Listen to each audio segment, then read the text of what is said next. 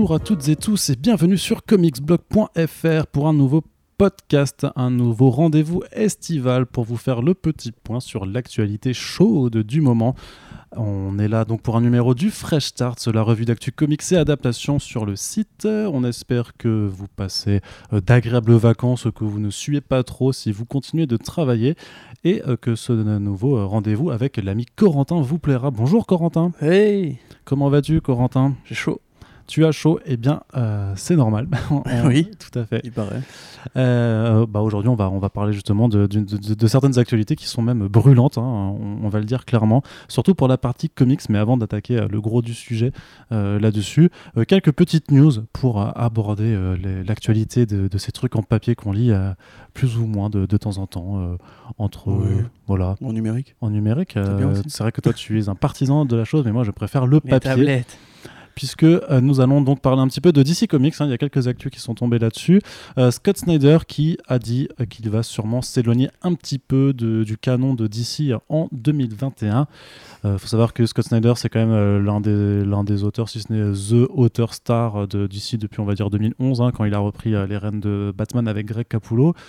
pendant la période Rebirth, il s'était un petit peu calmé, on va dire. Il avait laissé de côté la, la série pour faire juste un All-Star où il avait ramené quelques artistes invités. Puis on l'avait vu revenir avec Capullo sur, euh, sur euh, Dark Knights Metal, pardon. Euh, Et Justice League.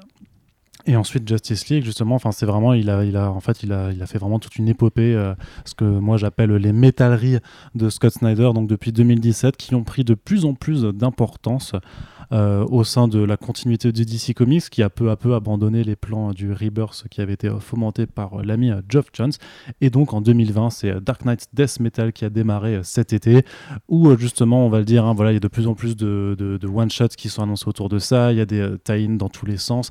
C'est le récit qui prend le plus d'ampleur clairement euh, pour DC, et donc en 2021, Snyder devrait euh, avoir fini de raconter tout ce qu'il a raconté euh, chez DC, en tout cas dans les, vraiment dans les récits de grande ampleur. On est plutôt content de ce côté-là, surtout que Snyder, a priori, on préfère quand même ce qu'il fait en indé. Euh, hashtag euh, quand c'est que tu sors Witches 2, bordel de merde. Euh, tu, il va faire American Vampire 1976 avec Albuquerque aussi, donc c'est une bonne chose, ça, ça, arrive cet automne. Un projet secret avec Francesco Francavilla. Oui, qui, qui n'a plus de, de, Je sais plus le titre. Plus le titre. No enfin, quelque chose, je crois. Il y avait un hashtag teaser qui avait été utilisé effectivement, mais effectivement on a hashtag teaser. C'est ça. enfin, c'était pas marqué teaser, mais. tu veux dire un mot dièse? C'est ça, un mot dièse. Okay. Mais, mais voilà, donc on est plutôt a priori content de, de voir. Euh, après, ça dépend hein, pour ceux qui aiment euh, les, les, métalleries et tout ça, parce qu'il y en a qui disent oui, c'est fun, euh, ça, ça, va dans tous les sens, c'est rigolo. Je mon ça. cerveau. voilà, effectivement. Non, mais en plus, ça marche hein, du côté américain. En tout cas, ça a l'air de, de, mieux fonctionner. L'accueil critique est meilleur que, ouais, que mais par chez nous. Trump, ceux qui lisent ça, non? Mais je ne sais pas, ne, ne, ne, faisons pas de. Euh, Désolé de... si vous lisez ça et que vous votez pas pour Trump. Effectivement, mais voilà, ne faisons pas de, de, de sous-entendus politiques sur le lectorat de métal, s'il te plaît, Mm. Cor Corentin. Non, bien sûr. On n'est pas là pour ça. Autant pour moi. On n'est pas des. Hein, voilà. Mais. Nous sommes pas des JW. Ben, bonne chose ou pas, quand même? Très bonne chose. Euh... Parce qu'effectivement, moi, bon, comme je l'ai déjà dit euh, à maintes et maintes reprises, le Snyder sur Batman ou même sur DC Comics en général, parce que j'ai un peu rattrapé la Justice League depuis, c'est vrai que je trouve qu'il se perd un peu dans ses idées. Il, il a plus la, la cohérence d'ensemble qu'il avait avant, et vraiment, c'est. Tu sens que le mec se fait plaisir, et je pense qu'il y a vraiment plus de gestion éditoriale de ses projets. C'est-à-dire qu'en grosso modo, il a, il a carte blanche sur tout, et ça Ouais. se voit. Euh, bon, effectivement, beaucoup de gens aiment bien. Moi, je j'aime pas trop. Et au-delà du fait de pas aimer, je trouve vraiment qu'il a envahi euh, l'espace de manière un peu euh, forcée, on va dire, pour être poli. Là, on voit bien que cette année, évidemment, avec le coronavirus et, et la perte d'argent de, de, DC Comics, dont on va parler tout à l'heure, pardon, euh, il se repose sur des trucs qui vendent, manifestement. L'année dernière, il avait dit aussi que je crois que sa, sa, gamine était malade et que du coup, il avait dû repousser pas mal de projets indés qu'il voulait faire. Je crois que c'est son gamin. Je son crois gamin, que c'est un ouais. gamin et c'est vrai que quand, alors, euh, d'un point de vue très, voilà, il partage des photos d'un de, de, de, de, ses gosses sur euh, sur Twitter qui a une énorme cicatrice au niveau du crâne. Mmh. Donc je sais pas mmh. ce qui lui est arrivé, mais ça avait l'air d'être assez assez. Ouais, sérieux, ouais. du coup, ça, il avait dû s'occuper de sa famille et ça avait un petit peu euh, mis en, en, pause pas mal de projets indés qu'il avait prévus. Donc effectivement, American Vampire, bon moi c'est pas le projet que je préfère de lui que de sa part, je préfère carrément Witches parce que Joke et parce que cette magnifique colorisation avec les effets de photographie, etc. Euh, Frank, Frank Avila, pour moi, dès qu'il bosse, de toute façon c'est toujours une bonne nouvelle, peu importe le scénariste, très honnêtement, je, Frank Avila est un, un, un, géant de la BD à mon sens. Il a fait une BD. très chouette d'ailleurs, c'est marrant parce qu'il a fait une très chouette courte histoire pour le one shot uh, Legends of the Dark Knights uh, de Death Metal. Eh ben c'est super. Voilà. Mais d'ailleurs un one shot qui, enfin les histoires sont, enfin euh, ils ont ramené Daniel Warren Johnson aussi, euh, Joel Jones, tout ça. Donc il y a vraiment des, des putains d'artistes qui sont présents dessus.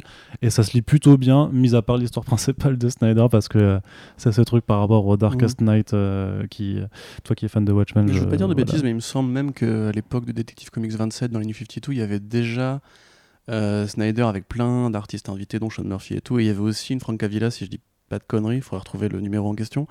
Mais on sait que les deux s'apprécient. Et puis effectivement, euh, Snyder, c'est bon, au départ un élève de Stephen King avec qui ils ont commencé à travailler ensemble sur American Vampire. Donc il a des trucs à dire sur l'horreur. Et Frank Avila, c'est un mec qui peut faire de l'horreur, qui sait faire de l'horreur. Et je pense que ce sera plus intéressant que euh, Undiscovered Country qui fait avec Charles Soules, où au final ça partait plutôt de manière intéressante, mais au final ça, devient très vite une grosse série B à Walking Dead, euh, un peu cheapo et compagnie. Donc c'est joli, mais moi j'en attends plus grand chose aujourd'hui. Euh, et puis je pense qu'il en a marre aussi, ça fait quand même 9 euh, ans là, de DC Comics. Euh, à mon avis, il a dit tout ce qu'il avait à dire. quand on arrive à, Superman Biker, enfin Superman métalleux avec une grosse guitare et un bras, un, bras de Doomsday, à mon avis, t'es arrivé au bout de tes idées. donc très impatient de, retrouver le Snyder que j'aime, c'est-à-dire celui qui ne fait pas de, de bizarrerie, de métallerie, comme tu dis. Et puis on, on, on surveillerait ça Ouais, surtout, surtout que ce, que ce que je disais, c'est que Death Metal est en train de prendre des proportions de, de plus en plus hallucinantes. Alors, j'avais l'impression déjà que Metal, déjà Metal en tant que tel, quand il avait été annoncé, c'était quelque chose qui devait être plus ou moins auto-centré. Finalement, ça avait pris, euh, ça, avait, ça avait été rallongé dans la longueur. Il y avait des one-shots qui s'étaient rajoutés. On avait notamment eu 7 euh, euh, one-shots sur les, sur les Chevaliers Noirs, les Dark Knights, qui étaient donc ces versions cauchemardesques. Cauchemardesques. Moi, je dis toujours corrompues, hein, venues du Dark Multiverse. Mm. Et là, on a déjà, dans les dernières semaines, on avait eu donc des, des one-shots qui avaient été annoncés. Donc, il y avait un Death Metal Guidebook, puisque au début de death metal, on est quand même dans un tout nouveau statu quo pour l'ensemble de l'univers d'ici, où grosso modo, bah, l'univers a basculé dans le Dark Multiverse. C'est le Batman euh, euh, qui a, pris un peu le contrôle de, de, ce qui reste de la Terre. Et euh, les héros ont dû se, euh, se réinventer, où justement Batman, c'est une sorte de, leader de de, de, de, zombies dans, dans son Batcastle. Enfin, c'est voilà, il y, a plein de choses assez bizarres. Et donc, ils ont fait un Death Metal Guidebook pour un peu explorer tout ça. Il y a le, il y a le one shot euh, Speed Metal qui avait été annoncé pour euh, pour voir un peu comment ça se passe du côté des Flash, euh, avec voilà ce Speed Metal pour faire les jeux de mots sur le sur le, courant genre musical. musical. Euh, on avait annoncé donc un Rise of the New God, puisqu'il y a quand même eu un important changement de statu quo pour le, Dark, pour le Batman Who Loves à partir du numéro 2. Donc là, ça, permet de, voir ce qui lui est arrivé. On a un one-shot sur le Robin King. On a eu euh, Trinity Crisis et Multiverse End qui ont été annoncés. Et là, on nous annonce encore 5 one-shots supplémentaires. Mm. Et c'est juste que là, au niveau des titres, les gars, je sais pas, ils ont un bingo des, des, titres génériques possibles. Mais tu as quand même Infinite Hour Extreme, The Multiverse. Générateur de titre automatique. Non, mais c'est ouf t'as as Death Metal The Secret Origin, t'as Death Metal The Last 52 War of the Multiverse, euh, Death Metal The Last Stories of the DCU, et le meilleur, franchement, c'est Death Metal The Multiverse Who Loves, donc le multivers qui rit. Ah, Parce que grosso modo, c'est le plan du, du, Darkest Night maintenant, c'est de faire tout un multivers euh, qui rit ou tout le monde. Enfin, une blague Non, j'ai même pas de blague à faire. avec ça, tu vois, mais en, fait, les meilleures blagues sont les, sont les moins longues et pourtant, je suis adepte du comique de répétition, mais même là, même moi, tu vois, ça ne me fait plus rire. T'as oublié euh, chez Flashpoint aussi, euh, hmm. avec Hitch et. Ah non, mais ça, c'est encore différent, oui. c'est les, euh, Après, ça, c'est les, les, ouais, les Tales from the Dark Multiverse qui sont encore un petit peu à part parce que c'est vraiment juste hmm. des réinventions de grandes histoires. Mais effectivement, ça, ça a dû bien fonctionner puisqu'ils en annoncent de nouveau alors que ça faisait quelques temps qu'il n'y en avait plus. Mais, mais oui, c'est quoi, quoi les derniers qui ont été annoncés bah, Rush et Flashpoint. Ah, et Flashpoint. Donc Flashpoint qui était pas. Déjà Flashpoint qui est super dark à la, à la base quand même. Ouais, Même Hush, c'est pas très joyeux. Hein. Ouais. Mais là, du coup, en fait, c'est une, une version où en fait, euh, Thomas, enfin Tommy, le petit, euh, Flash, le petit Hush, en fait, a torturé euh, Bruce Wayne quand il était petit. Et après est devenu le Bruce Wayne, on va dire, c'est devenu le playboy millionnaire, euh, enfin milliardaire, etc. de la ville. Du coup, il dirige la ville. Et c'est Thomas, et c'est Bruce Wayne qui va, qui va le. Son Robin, c'est Jason Todd parce que forcément, tu vois, c'est le Robin le plus maléfique au mhm. départ.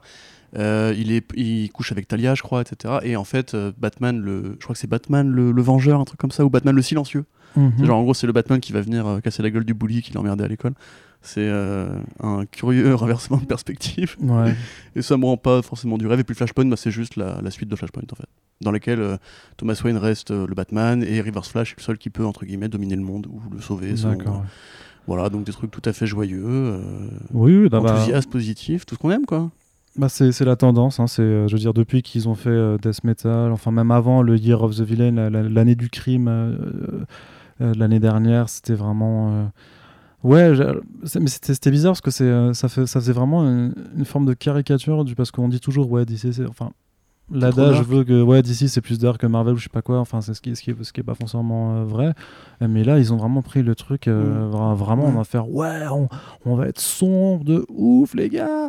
Mais ce qui est marrant c'est que Geoff Jones avait dit après justement les c'est surtout ça qui est choquant on reviendrait à l'optimisme. C'est ça mais c'est surtout que c'est un contre-pied total mais c'est pour ça que qu'on le disait avant c'est que le, toute la trame Rebirth l'optimisme ce qui ce qui fait un peu de Superman qui renverse le, cynisme de Watchmen. Ouais c'est ça bah non bah là Superman il est, il est, emprisonné euh, Enfin, je, je spoil pas le, statut de Superman au début de Death Metal, mais ouais, enfin c'est. Non, puis ce qui est marrant, c'est qu'à une époque, euh, toutes les, les, fusions de Batman avec d'autres personnages, parce que ça avait déjà existé avant. T'as Superman uh, Speeding Bullets, t'as euh, In Darkest Night, je crois, où Superman, enfin Batman devient le Green Lantern et compagnie. C'était des trucs qui étaient toujours hors continuité, un peu des blagues, tu vois, que tu faisais pour imaginer, c'était un peu rigolo et tout. Euh, là, honnêtement, il y a des trucs vraiment, tu te dis, le, Batman surfeur d'argent, le Batman T-Rex, le Batman Toulouse. Ouais, après, ça, c'est Bon, ils sont juste euh, plaisir entre guillemets là. Ouais, c'est beau quand même. Enfin, je sais pas, c'est... t'as l'impression qu'il se fout de la gueule en fait. En, fait, en, fait, je trouverais ça, je trouverais ça drôle, mais si ça restait un petit truc limité dans son coin, mais s'ils essayaient pas d'en faire vraiment leur plan de, méga ensemble sur toute la continuité d'ici, euh, je pense que à la limite ça me ferait marrer. Et je pense qu'il y a des gens qui arrivent à, avoir encore ce recul et à se dire ouais mais c'est bon, c'est marrant, on s'amuse bien, tu vois. Mais euh, mais je trouve que c'est pas drôle parce que c'est vraiment c'est un truc vraiment canon inscrit et ça va devoir rester et euh, et il joue avec euh... hyper premier degré quand même comme histoire ouais mais, non, mais c'est pour ça. non non mais justement non mais c'est ça le truc c'est qu'on pourrait se marrer mais mais sauf que dans, dans la réalisation euh, je suis désolé quand t'as non, je, je, peux pas en parler parce que euh, c'est encore trop tôt pour, pour par, même par rapport à la VO. Le mec bleu là. Euh, ouais, non mais. Euh, non, mais ça c'est un scandale. Hein. Oui, oui. Ça c'est un scandale vraiment. c'est terrible. Je vais pas vous refaire mon rendre de fois parce que je sais que j'ai saoulé pas mal de gens, mais il y a des trucs qu'il faut pas faire quand même. Ouais. Et là, non, on y est. Et celui-là, il est, je le trouve vraiment, vraiment terrible parce que euh, c'est au-delà de Doomsday Clock c'est au-delà ah de Before Watchmen. c'est vraiment au-delà d'énormément de, choses. Donc voilà, on vous invitera à lire. Et puis franchement, je plains, franchement, je, je franchement, je plains Urban C qui annonçait que ça allait, que ça allait commencer en fin d'année. Euh, des gens qui disaient, c'est bon, ça fera que deux tomes. Je suis bah maintenant, là, ça va en faire trois ou quatre. Hein, parce que euh, veulent tout. un gros relié compagnon avec. Bah, je sais pas, mais ils vont, bah, ça dépend aussi de ce que. Je sais pas dans, dans quelle mesure DC va leur imposer ou pas de, de, tout inclure ou non. Mais pareil, ils ont annoncé un arc de Justice League euh, qui est écrit par Joshua Williamson qui s'appelle Doom War. Euh, non, pas Doom War, Doom Metal du coup. Arrête, enfin c'est. Bon, allez, encore 6 mois à tenir. Non, mais il y a des couvertures qui sont sorties. Euh, t'as Detective Chimp avec une énorme épée de Berserker là et tout. Tu fais, mais les gars, enfin arrêtez quoi. C'est juste out of character complet c'est je sais pas c'est peut-être que nous mais je crois que nous en France on prend les choses peut-être un peu trop au sérieux aussi. Et qu'il y a un moment où en fait où ça devient trop justement c'est plus marrant et euh, peut-être qu'on est moins fan de catch et de, de conneries beaufs comme j'aime bien le catch aussi tu vois et il y a des trucs beaufs que j'aime bien comme, aussi, comme on l'a dit les ricains ils aiment beaucoup euh, l'écriture de Snyder enfin le style bizarre de Snyder le côté un peu over the top. Mais ça fait vraiment très euh, dessin animé, c'est années 90. Tu sais, c'est euh, le dinosaure laser, c'est Biker Bikers Mice from Mars et compagnie. Tu vois, ouais, mais quand c'est bien fait, tu vois, c'est Kung Fury, tu vois. Quand c'est bien fait, c'est Kung Fury parce que ça se prend pas au sérieux. Fury, pas non plus. Euh, bah, moi, je trouve ça marrant, tu vois. Et pour te montrer que j'ai quand même une certaine tolérance aux beaufries et aux conneries dans genre là, tu vois. Mais là, c'est sauf, sauf que. Je suis plus Blood Dragon, je te Ouais, mais ou Blood Dragon si tu veux. Mais là, dans, dans Death Metal, il n'y a pas du tout cet esprit bah marrant, tu vois le Swamp Thing rachitique euh, brûlé machin ça me fait pas je trouve pas ça ah non en plus en plus c'est mauvais goût. Il a écrit Swamp Thing et là maintenant il en fait une sorte de parodie de, de ce qu'il est quoi. C'est Bref, on va pas non plus passer non, non, euh, voilà. toute l'heure à taper sur ce En tout cas, c'est impressionnant. C'est impressionnant de voir les mm. proportions que ça prend. Vraiment, là, il faudrait que je remonte en 2017. Enfin, il faudrait que je, regarde de nouveau le nombre de one-shots qui a été fait en, pour, pour Metal premier du nom. Mais j'ai vraiment l'impression que c'est beaucoup plus. Et peut-être aussi parce qu'il y a des, un volume de publication qui s'est réduit avec pas mal de titres qui, ont été, euh, qui sont passés juste en numérique. Et donc, ça donne l'impression, forcément. Tu vois, moi, j'ai vraiment mm. l'impression que tu as. Là, en ce moment, tu as Death Metal, tu as DC, les, les, deux grosses machines. Et tu as aussi Injustice qui revient en numérique. C'est vraiment. On s'appuie, ouais, effectivement, sur les, gros blockbusters d'ici modernes et on oublie un petit peu le reste. Je veux dire, Strange Adventures, tu vois, c'est toujours bien, mais on n'en parle plus, tu vois. ça existe un petit peu, ça vivote dans son coin. Euh. Parce que Tom King, c'est un peu aussi éloigné de l'industrie euh, et moins, bah, euh, vocal, non, attends, mais il est moins tu vois, là actuellement, c'est l'année de Snyder. quoi. C'est son, ah son, son, chant du cygne avant de partir. Du coup, il fait bien tout péter. Avant de partir. C'est ce qu'il faut se dire, c'est qu'il reste que 6 mois à tenir. Après, bon, on pourra parler de qu'est-ce qui restera à DC euh, au bout de ces 6 mois. Mais euh, Marvel fait pareil, tu vois. C'est comme le, enfin, le Covid, a, enfin la Covid, pardon. je suis désolé. Hein, alors, à, je suis... à piller les caisses, ça doit finir à piller les caisses. Les mecs se retranchent sur tout ce qu'ils vendent. Et ce qu'ils vendent, bah, qu'on aime ou qu'on n'aime pas, c'est Scott Snyder. Donc. Euh, il faut que les mecs s'en fassent une sortie économique. euh, et après, on verra s'il y a une- de nouvelles idées qui apparaissent, s'il y a une nouvelle gestion qui apparaît, parce que c'est un autre problème. Ouais, et pourtant, moi, c'est pas. Enfin, c'est vraiment pas. euh, co- comment dire euh, par rapport à DC, ce, qui, ce, qui- enfin, ce que je trouve vraiment curieux, c'est cet ensemble, enfin, c'est ce manque de vision d'ensemble. Parce qu'effectivement, une fois que Death Metal sera fini, bon, ils ont annoncé déjà leur, leur event de l'hiver, là, qui est Winter Eternal, ou je sais plus quoi, oui, là. un truc comme ça. Je sais plus. honnêtement. Que bah les couilles vraiment. Enfin euh, franchement euh, je vois pas j'a- j'arrive pas à me vraiment comprendre leur, leur intérêt là-dessus. Et j'ai vraiment l'impression de, de pas réussir à suivre vraiment une direction ensemble. Et à côté pourtant ils font des annonces du genre euh, bah t'as quand même Sweet Tooth, euh, Sweet Tooth de Return qui arrive euh, Stotons qui fait super si ça fait plaisir Mais tu peux pas l'imputer à DC. non non Tu vois, Mais c'est oui, et- qui a dit j'aimerais le refaire parce que la série télé. Oui, alors d'accord, bah, dans, ce cas, dans ce cas, autre exemple, euh, ils annoncent euh, de façon surprenante finalement la publication de The Other Oui, Story of the DC Universe sympa. de Mais John après, tu peux te demander si la polémique George Floyd leur a pas aussi un peu forcé la main.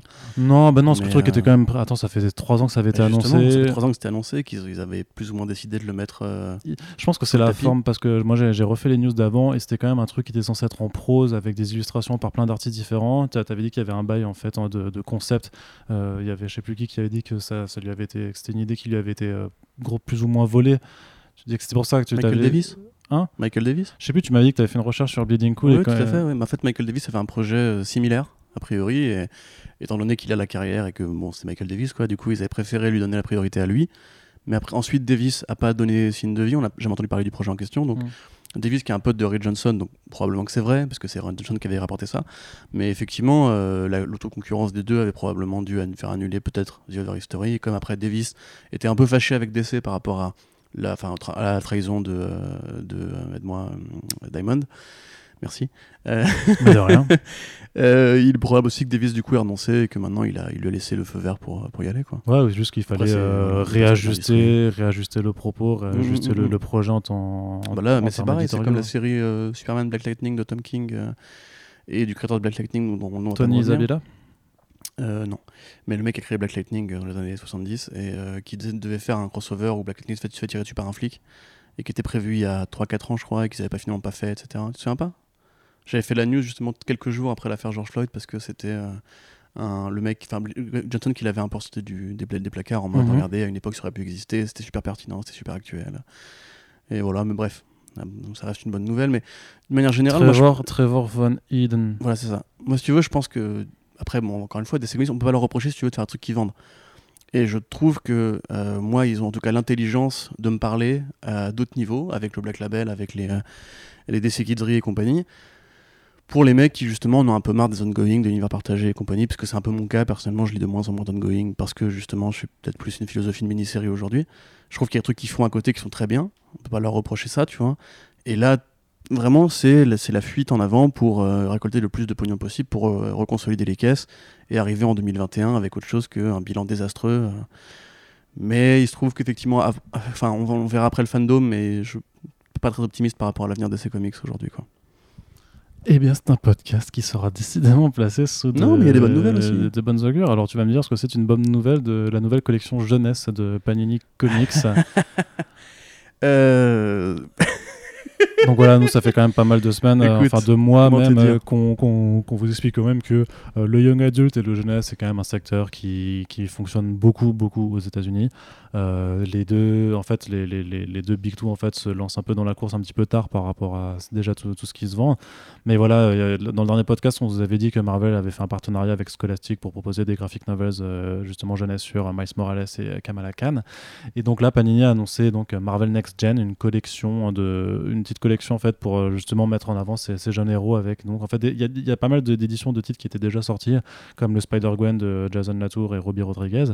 Champions de Mark Wade aussi. The de Mark Wade. Par contre, tu as le Spider-Man Loves Mary Jane, je crois, qui, est- qui reste inédit encore en France, de Sean McKeever et euh, Takeshi Miyazawa, qui avait fait. euh, euh, mince, qui avait fait.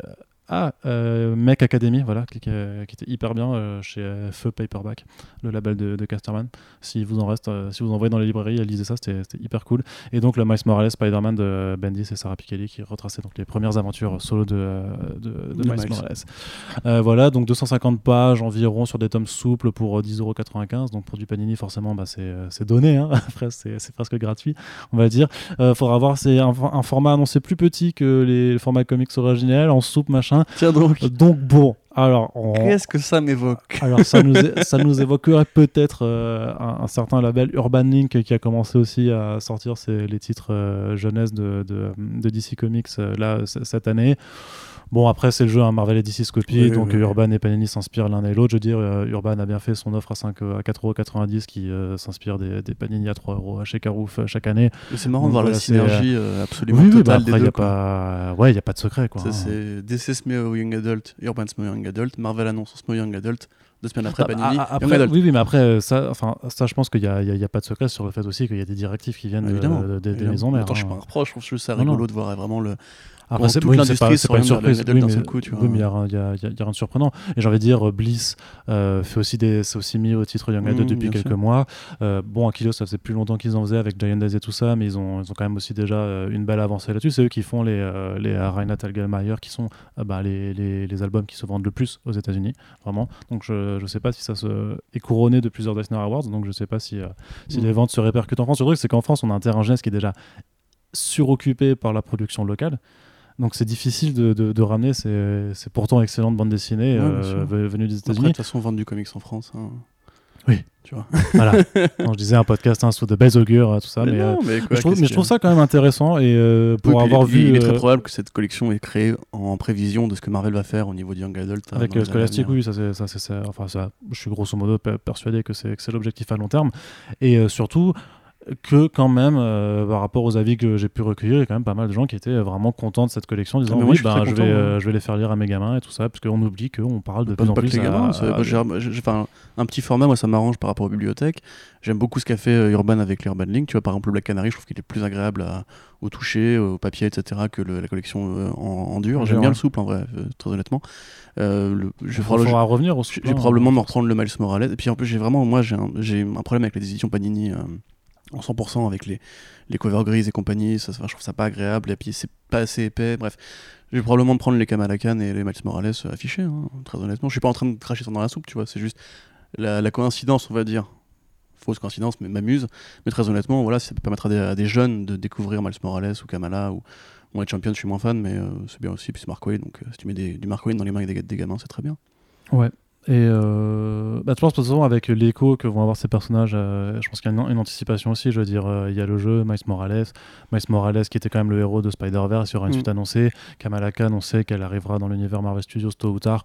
Donc je pense que ça prépare aussi le terrain pour, euh, pour ces personnages-là ailleurs. Donc il n'y a, pas- y a pas de secret là-dessus. Donc- puis Kamala, c'est quand même une héroïne de- assez populaire. Enfin, c'est l'une des rares héroïnes de ces dix dernières années qui a vraiment réussi à péter Un aussi fort. ouais, ouais, effectivement. Et puis Bah, Miles Morales aussi, partout, remarque. hein. Euh, c'est vrai. Parmi les Mais c'est plus vieux, non, Miles Morales C'est pas genre 2008, enfin, 2009 Non, ça, C'est vrai? Je sais plus, honnêtement. c'est 2011, euh, Miles Morales, Ah ouais? euh, de, de mémoire. Ouais. Il, ça, il me paraît, il me paraît, il me paraît là depuis tellement longtemps en fait ce personnage, tellement il est, il est connu. Bah, mais ça va faire bientôt 10 ans. Et puis c'est le meilleur en vrai. Tout à fait. Donc euh, voilà, justement, quand on parle des meilleurs, euh, là, on, est, euh, on, est, sera, on sera sur de la bonne nouvelle. Ed Brubaker Sean Phillips qui euh, lance Ah. une série euh, de graphic novels qui s'appelle Reckless, avec trois albums déjà prévus pour fin d'année et 2021. Euh, donc euh, ça, on est C'est ça, en- en l'espace de 12 mois, quoi, ça. Euh, bah, Ed Brubaker, on, on va vous faire un podcast sur Ed Brubaker prochainement. ouais. Prochainement, Arnaud. tu t'engages. Tu, tu y veilleras. Comment dire Oui, donc effectivement, bon, encore une fois, Brubaker Phillips, c'est pas forcément euh, très surprenant, mais euh, j'ai envie de dire que c'est un petit peu comme euh, comme Scorsese, tu vois. Tu sais très bien qu'il il va jamais forcément énormément se renouveler, mais chaque fois qu'il sort un truc, c'est toujours de la frappe. Là, il qui est sorti récemment, c'est de la frappe, surprise. Criminal, depuis la, la nouvelle série est finie, mais les 12 numéros étaient parfaits, il n'y a rien acheté, tout est bien, tout est bien, pardon. Depuis qu'il y a Jacob Phillips qui fait les couleurs, en plus, c'est deux fois plus beau qu'avant.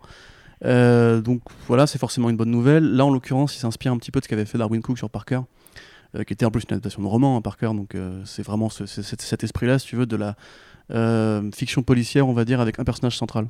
Tu vois, un petit peu comme euh, Jack Reacher. Au départ, c'est les séries de romans où Jack Reacher fait une aventure, puis tome suivant vit une autre aventure, etc. James, Bond, hein, James Bond, ouais. Bah, c'est moins espionnage, c'est plus détective privé, tu vois. Mm. Je, connais peu de, de fiction détective privé comme ça. Bah, Sherlock Holmes, hein, voilà, on va dire un truc comme ça. Mais plus moderne, parce que. Ah, Arsène Lupin. Arsène, oui, oui, tout à fait, Arsène Lupin. Et Herlock Sholmes, euh, rappelez-vous. Euh, mais du coup, voilà, donc c'est euh, chaque bouquin sera une aventure isolée. Il n'y a pas forcément de, de continuité entre chaque euh, tome, comme Parker. Le mystère de la chambre jaune, il s'appelle comment Rouletabille. Rouletabille, Rouletabille, pas mal ça. Donc voilà, et ou Fantomas, hein, etc. Donc c'est toute cette espèce de d'école de romans populaires et sombres. Californie, les années 80, parce que c'est Andrew Baker, donc c'est forcément des références au cinéma, des références aux séries télé de l'époque, etc.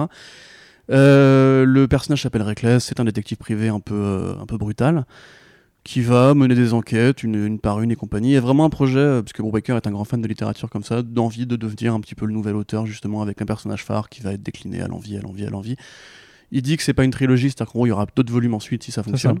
Donc, euh, vraiment, en fait, voilà, c'est comme Parker. C'est-à-dire que c'est un personnage inspiré par la fiction que lui, il aime, qui va être décliné, décliné, qui pourra suivre sur le reste de sa carrière selon les, les, les envies, les inspirations. Les premières pages évoquent vraiment un truc un peu, un peu crasseux. Euh, un peu euh, l'Amérique des rednecks et compagnie, donc euh, moi je suis très très chaud.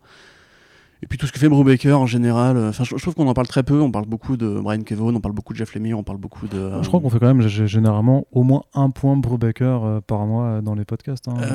Peut-être pas un point par mois, mais... bah, bah, si, parce que vraiment ils annoncent des, des, projets assez... en continu. Bah ouais. Et moi ce qui m'étonne c'est que je me rappelle que j'avais interviewé Philips au, au BD en 2018, je crois, ouais.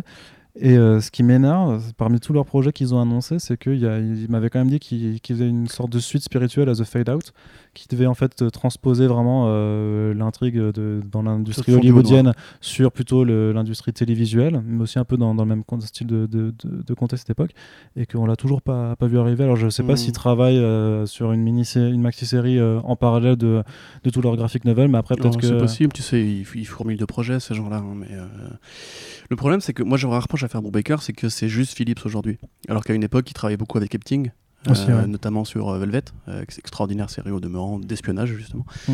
Et j'aimerais bien justement que la limite Baker soit un peu. Il faut aussi February à côté chez Panel Syndicate qui est très bien aussi, qui est aussi une histoire de détective en un sens mais young adult. limite justement, il faudrait peut-être qu'il varie un peu les dessinateurs pour pouvoir être plus sur différents terrains parce que c'est vrai que là quand même, moi j'ai adoré Pulp, mais je peux, je peux comprendre qu'un mec si tu veux qui lit criminel régulièrement trouve qu'il y ait un léger différentiel qualitatif parce que Criminal c'est beaucoup plus euh, ample, c'est beaucoup plus vaste. Et ce qu'il faut dire, c'est que euh, c'est encore des romans graphiques, donc petit à petit, Baker abandonne le format euh, single issue. ce qui est tout à fait logique, on en parlera aussi probablement un jour, mais parce que c'est des auteurs comme ça qui n'arrivent peut-être plus à concurrencer Marvel sur le terrain du single, et puis ils ont la maîtrise de leur format, ils ont la maîtrise de leur pagination. Moi pour l'instant je trouve que tout est bon, et j'aimerais bien effectivement une suite à The Fade Out, mais j'aime bien les nouvelles idées aussi, donc euh, voilà, je, suis content. Tu es content Arnaud? Bah moi je suis plutôt content. D'ailleurs j'ai hâte que tu rattrapes Criminal, comme ça tu pourras comprendre pourquoi tu as sous-noté euh, My Heroes Have Always Been Junkies. Parce que le twist final, tu le comprends si tu as lu Criminal. Oui, non, mais voilà, le truc que tu vas me reprocher euh, jusqu'à jusqu'à ma mort. je te jure que je vais être dans mon lit d'hôpital, ravagé ah par le cancer. À, ton enterrement, ta femme future me, me dira Viens sur scène, Quentin. Et je dirais Ce connard n'a vu que trois et demi. C'est ça. Je t'en voudrais toute ma vie. Et même dans la, mort, tu mettras un Maïros sur ma tombe. Euh, Exactement. Allez, du coup, on continue avec une autre bonne nouvelle pour, euh, pour nous, lecteurs, euh, lecteurs de VE en tout cas, c'est que le FCBD américain arrivera en France. Alors, du côté des États-Unis, la situation étant ce qu'elle est, Diamond Comics a laissé tomber l'idée d'organiser un FCBD à proprement parler, puisque c'est impossible de réunir plein de monde dans les comic shops, déjà parce que la moitié d'entre elles est, est, a priori toujours fermée et que de toute façon, avec les conditions sanitaires, c'est c'est un peu compliqué. Donc ils ont transformé ça en Free Comic Book Summer, c'est-à-dire que toutes les semaines, là, depuis euh, la mi-juillet, euh, il y a des nouveaux titres gratos euh, des, éditeurs en fait, ben, qui sortent, sauf le Generation de DC Comics, lol. puisque ce projet a été abandonné. Euh, mais euh, la bonne nouvelle, c'est que en septembre, euh, il y a une dizaine de comic shops français qui se sont coordonnés pour, voilà, pour, pour vous proposer un nouveau FCBD US cette fois-ci. C'est-à-dire qu'il y avait déjà eu le FCBD France au, au 4 juillet. Donc là, en fait, c'est pas l'organisation du FCBD France qui s'en occupe, c'est vraiment les boutiques entre elles qui se sont coordonnées pour, pour faire la chose. J'imagine qu'elles ont dû grouper ensemble toutes leurs commandes des, des, fascicules pour, se, pour mieux se les répartir. Donc il y en aura à Paris, il y en a un petit peu à. Bah, y a forcément il y a Comic Zone à Lyon que l'on salue, euh, les copains. Euh, voilà, des boutiques qui sont à Lille, à Nice, à, Toulouse. Euh, on vous a mis un peu les, les 10 boutiques participantes euh, et sur le site. Et ça arrivera donc le 12 septembre. Et ma foi, bah, je trouve que c'est sympathique de, réussir à faire quelque chose comme ça. Parce que sinon, c'était. Alors certains sont parfois disponibles en numérique euh, pour, faire plaisir à Corentin. Mais euh, c'est vrai que c'est quand même plutôt cool de, de dire qu'on va quand même pouvoir récupérer euh, certains de ces numéros euh, qui avaient l'air, ma foi, plutôt sympathiques. Il y a le euh, Euh, Il y aura sûrement le Firepower. Tu je l'as lu, du pense, coup ouais. Tu l'as lu? Euh, Oui. Alors, le twist. euh, Il n'y a, pas de- bah, twist. Il n'y a pas de twist. Il a pas de twist. Dis-le dans le mais, micro, tu avais raison, Corentin. Tu avais raison, Corentin. euh, oui, oui, bah, moi j'espérais. mais c- cela dit, cela dit, il y a que Non, du- mais c'est sympa quand même. il y a hein. que deux numéros de sortie. Euh, voilà. Ouais, Il y a- on n'est pas à l'abri de. Par contre, je trouve que c'était quand même bien le, le principe de se faire le prélude pour se taper, euh, Ah pour, oui, pour mettre de côté en fait toute l'origin story et vraiment rentrer dans, dans le propos du sujet. Tu t'attends pas forcément à ce que le début de la série démarre genre euh, dix ans après, tu vois, le, euh, vrai. le, le. Bah, le twist, ouais, c'est le, bon temporel. c'est hein. ça, ouais, Mais, c'est le fait de dire. Non, on- puis c'était voilà. ouais, chouette. Je trouvais ça cool. Le, vieux maître chinois qui écoute Radiohead, ça me parle. Ouais, c'est un peu Doctor Strange en réussi. On va dire. On continue Oui. du coup. euh, enfin, non, t'as un petit mot sur le FCB du S euh, du coup, Euh, bah, autrement, tout ce qui peut ramener les gens dans les, dans les boutiques me va. Si vous écoutez les podcasts de Comics Blog pour l'actualité ciné, lisez des BD et, et soutenez ce marché qui est en grande difficulté aujourd'hui. Voilà. Tout à fait, voilà, euh, c'est- bien, c'est pragmatique. Tu vas à l'essentiel, euh, Corentin. C'est incroyable. Que, que Qu'est-ce que tu veux que je rajoute là-dessus que se passe-t-il Bah non, bah je, je, je sais pas. Bah, voilà. Je sais pas. Non plus. du coup, on va, on va, c'est pour ça, on va en profiter pour passer pour le gros sujet, le- la, la- la grosse actualité de la semaine, euh, peut-être même de, de l'année. euh, C'est la crise. On ne sait pas. Euh, voilà, donc euh, Warner Media qui a fait un énorme plan de licenciement, dont, euh, dont, euh, donc qui a touché euh, forcément DC Comics. Bon, voilà, en gros, 600 employés de Warner qui ont été liquidés, 160 chez HBO, et chez DC Comics, euh, un tiers a priori du staff éditorial a été euh, congédié. Alors, ils sont pas virés aujourd'hui, mais apparemment, euh, donc de, ce qui est rapporté, en tout cas, ça a été confir- confirmé par le directeur du département de lettrage de DC Comics, c'est qu'en grosso modo ils ont entre deux et trois mois pour euh, faire leurs affaires, enfin pour, pour terminer quoi. C'est pour afin d'assurer une forme de, de transition. Ce qui est déjà euh, mieux par rapport à ce qui est déjà mieux que Dan Didio effectivement. Bah, ça c'est vrai que euh, le licenciement à l'américaine ça peut être vraiment juste. Franchement, euh, Le mec, il arrive un matin dehors. T'es viré, ouais, tu prends tes box et tu Mais les 20 tu ans de carrière, non, dehors. mais le droit du travail, ouais, papa, papa, papa. Aux États-Unis, monsieur, s'il vous plaît. Donc voilà, donc c'est ce qui, ce, ce qui a été décrit par un bain de sang avec énormément d'éditeurs seniors qui ont été virés, puisque ce sont eux qui coûtent le plus cher en termes de, de salaire. Donc on imagine que c'est pour ça, en partie pour ça que- qu'on les a dégagés, mais quand même avec des gros noms comme Bob Arras, quand même, qui était l'éditeur en chef de DC Comics, Mm. euh, même si c'était pas forcément la personne la plus appréciée de l'éditorial, c'est quand même euh, important. Brian Cunningham, qui était aussi un éditeur euh, senior dont le nom qu'on voyait souvent dans, dans, bah, dans les actualités, qui s'occupait notamment beaucoup des, des animations des, des panels DC Comics dans, dans les grandes conventions. De façon très très très surprenante, en tout cas pour moi, c'est de voir Mark Doll et Andy Coury, qui étaient quand même les mecs qui ont initié le- une, une bonne partie du Black Label notamment, et Mark Doll qui avait quand même fait, euh, tu sais, à l'époque des... euh, la série Batgirl. Ouais, c'est euh, ça, tout, tout, tout, tout ce petit côté euh, pré-DCU de l'univers Mm. Batman qui était vachement bien, qui était vachement important. Mark Doll qui avait bossé euh, avec Dark Horse et qui avait aussi euh, fait du, du Vertigo euh, avant d'être l'éditeur euh, de groupe de, de Batman. C'est peut-être lui qui aura le moins de problèmes à retrouver du boulot. Quoi. mais non, j'imagine, c'est une personne qui est, qui est très talentueuse. mais c'est quand même hallucinant. Enfin, que ces deux-là, euh, c'est, comme quand ils ont viré Marc Chiarello. Tu fais, mais les gars, c'est des mecs qui sont talentueux. Donc, pourquoi vous les virez eux? C'est, c'est vraiment très, très, très curieux. Et donc, la position de Jim Lee, qui, voilà, qui reste pour l'instant euh, Chief Creative Officer, mais, euh, mais en fait, qui, qui aurait un rôle pas encore ultra bien défini ou qui pourrait être amené à changer puisque en fait on a une double team éditoriale qui va s'occuper vraiment de la direction de, de publication qui seront donc euh, Marie Javins qui est une des éditrices les plus importantes euh, chez DC qui avait notamment coordonné quasi toute seule avec Dan Didio à l'époque euh, Convergence. Donc malgré le résultat que ça avait été euh, faire ce genre de truc pour pendant que toute la boîte voilà non mais pas pour camoufler c'était voilà mais pendant que toute une boîte déménage c'était quand même un, un sacré boulot à coordonner. Et donc avec elle s'occupera de ça avec Michel Qui elle en fait s'occupe notamment des, du, du, numérique et des publications. Non, enfin c'est Marie Javins qui s'occupe du numérique et Michel Wells qui s'occupe des publications jeunesse young adulte, qui a notamment participé à l'élaboration des labels DC Inc et DC Zoom, qui sont maintenant les DC Kids for Kids et DC Kids for Young Adults. Donc a priori ça laisse entrevoir que ce serait plutôt ces deux axes qui vont être plus importants. Euh, parce que justement, là, si tu lis juste les gens qui partent et ceux qui sont promus, bah, tu vois que Black Label, c'est. On l'avait déjà eu un petit peu hein, de, Bleeding Cool qui disait que ça allait être un peu mis en, pause, en tout cas que ça allait être moins, moins soutenu, et donc euh, que voilà, que les titres adultes euh, matures sont, sont, un peu mis de côté au profit du numérique et du young adult, qu'on a déjà aussi pu observer de façon factuelle avec tous les projets qui ont été annoncés, et notamment parce que, a priori, Pam Ford, donc, qui, on le rappelle, vendait des. enfin, s'occupait de, du licensing des toys chez Disney avant, euh, n'aime pas trop euh, cette image euh, de, comics pour adultes et c'est plus une meuf qui est là pour vendre des, des, produits dérivés, des trucs pour plus familiaux que forcément pour vouloir raconter des histoires. Donc voilà, grosse secousse. On ne peut pas encore dire vraiment toutes les conséquences que ça va avoir, mais a priori, il va y avoir aussi une réduction du volume de publication de DC, qui est quand même le deuxième plus gros, plus gros éditeur du marché, ce qui pourrait avoir comme conséquence par rapport à Marvel euh, de réduire aussi le volume de publication, parce qu'à partir du moment où ils n'ont pas besoin de se battre forcément euh, pour, euh, pour être à plus de 50%, ils ont aussi des problèmes. Tu es un peu optimiste là quand même. Bah non, bah, ça, me paraît ça, ça, ça, paraît en soi un petit peu logique parce que j'ai l'impression qu'ils vont augmenter pour prendre la place qui, qui se dit Mais Le truc c'est que si, si d'ici diminue, ils n'ont pas besoin d'augmenter parce que en, en, pourcentage ils vont augmenter naturellement. Par contre, ils ont aussi des problèmes de thunes, ils ont aussi des, des, souhaits économisés et donc ça leur permet aussi de, de, pouvoir dire à certains projets de dire bon bah finalement on les fait pas et ça leur permettra toujours de rester premier. Donc euh, quelque part, mmh. c'est pas une bonne chose. Mais, voilà, c'est inquiétant.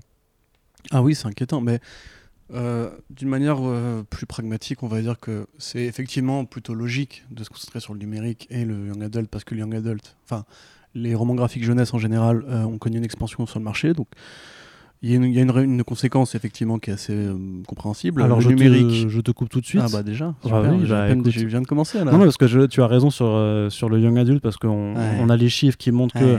Non, non, mais il y a vraiment les, les chiffres qui montrent que euh, maintenant le marché des comics il y a plus de ventes qui se sont faites avec les albums et en dehors des, boutiques spécialisées. Par contre, le numérique, ben, euh, ça, ça n'évolue pas, ça n'augmente pas. C'est là que je voulais en venir. C'est que le, je pense que le numérique aussi naît de la réflexion qu'avait promis Jim Lee d'ailleurs pendant le, le coronavirus.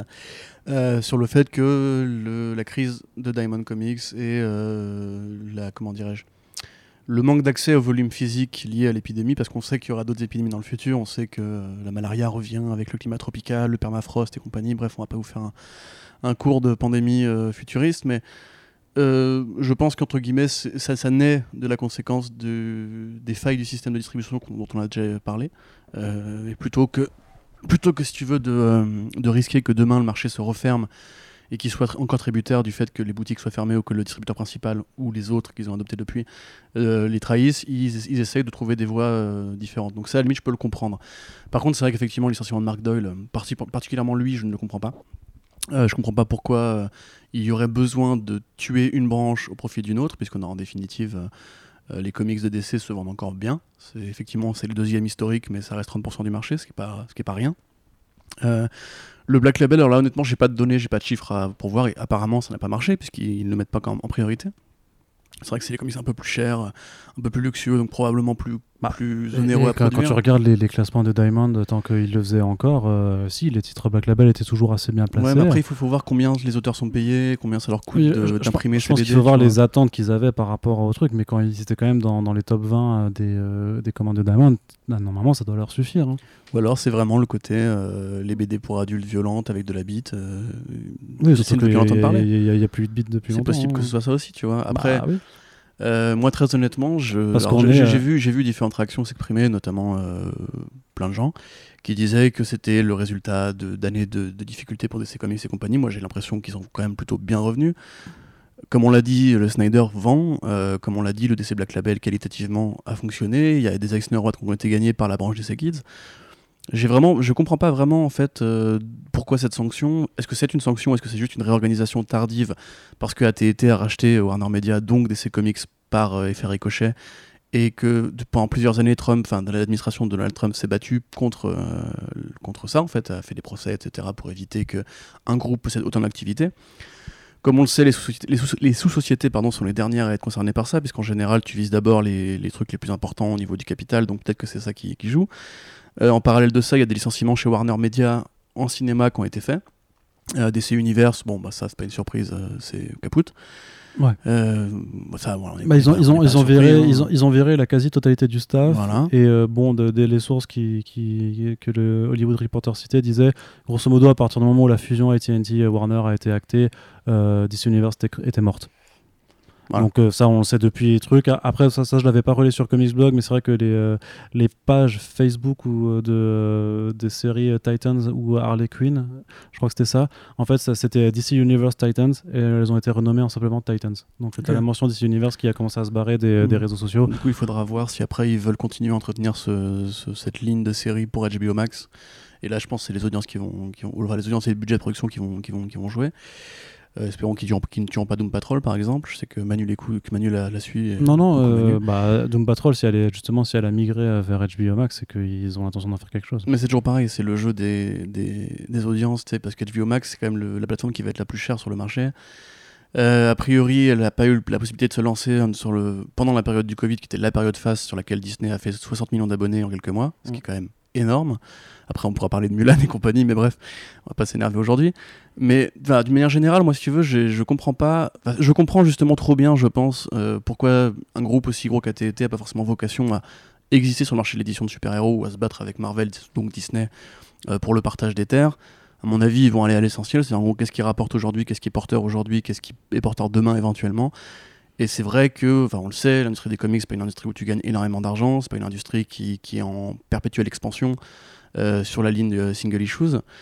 Donc ils font un choix qui est rationnel, comme on dirait en école de commerce. Moi personnellement, quand je vois les, déclarations de John Stephens de AT&T qui dit que il licencie pour aller vers le mieux. Euh, je trouve ça vraiment, c'est du foutage de gueule, c'est assez abject. J'ai pas non plus l'impression qu'à TET on ait quoi que ce soit à foutre des New 52 ou de DCU ou de Dr Manhattan et compagnie, et que donc faut arrêter d'y voir une sorte de sanction euh, par rapport à la gestion de Didio. Pour moi, la gestion de Didio, elle avait des qualités. Euh, le, Walmart, c'était une bonne idée. le DC Kids, c'était une bonne idée. Enfin, le Zoom et Inc, ça a marché, c'était une bonne idée. Donc euh, je trouve ça vraiment même dommage de le faire maintenant, parce qu'à la limite, justement, il y a quelques années, on aurait pu s'expliquer pourquoi DC Comics euh, prenait un peu de la flotte et qu'il fallait effectivement donner un coup dans la fourmilière, mais là je trouvais qu'ils étaient un peu, en train de se restructurer. Moi qui ne suis, pas qui ne suis plus lecteur d'ongoing régulière, j'avais ma dose de DC en Black Label.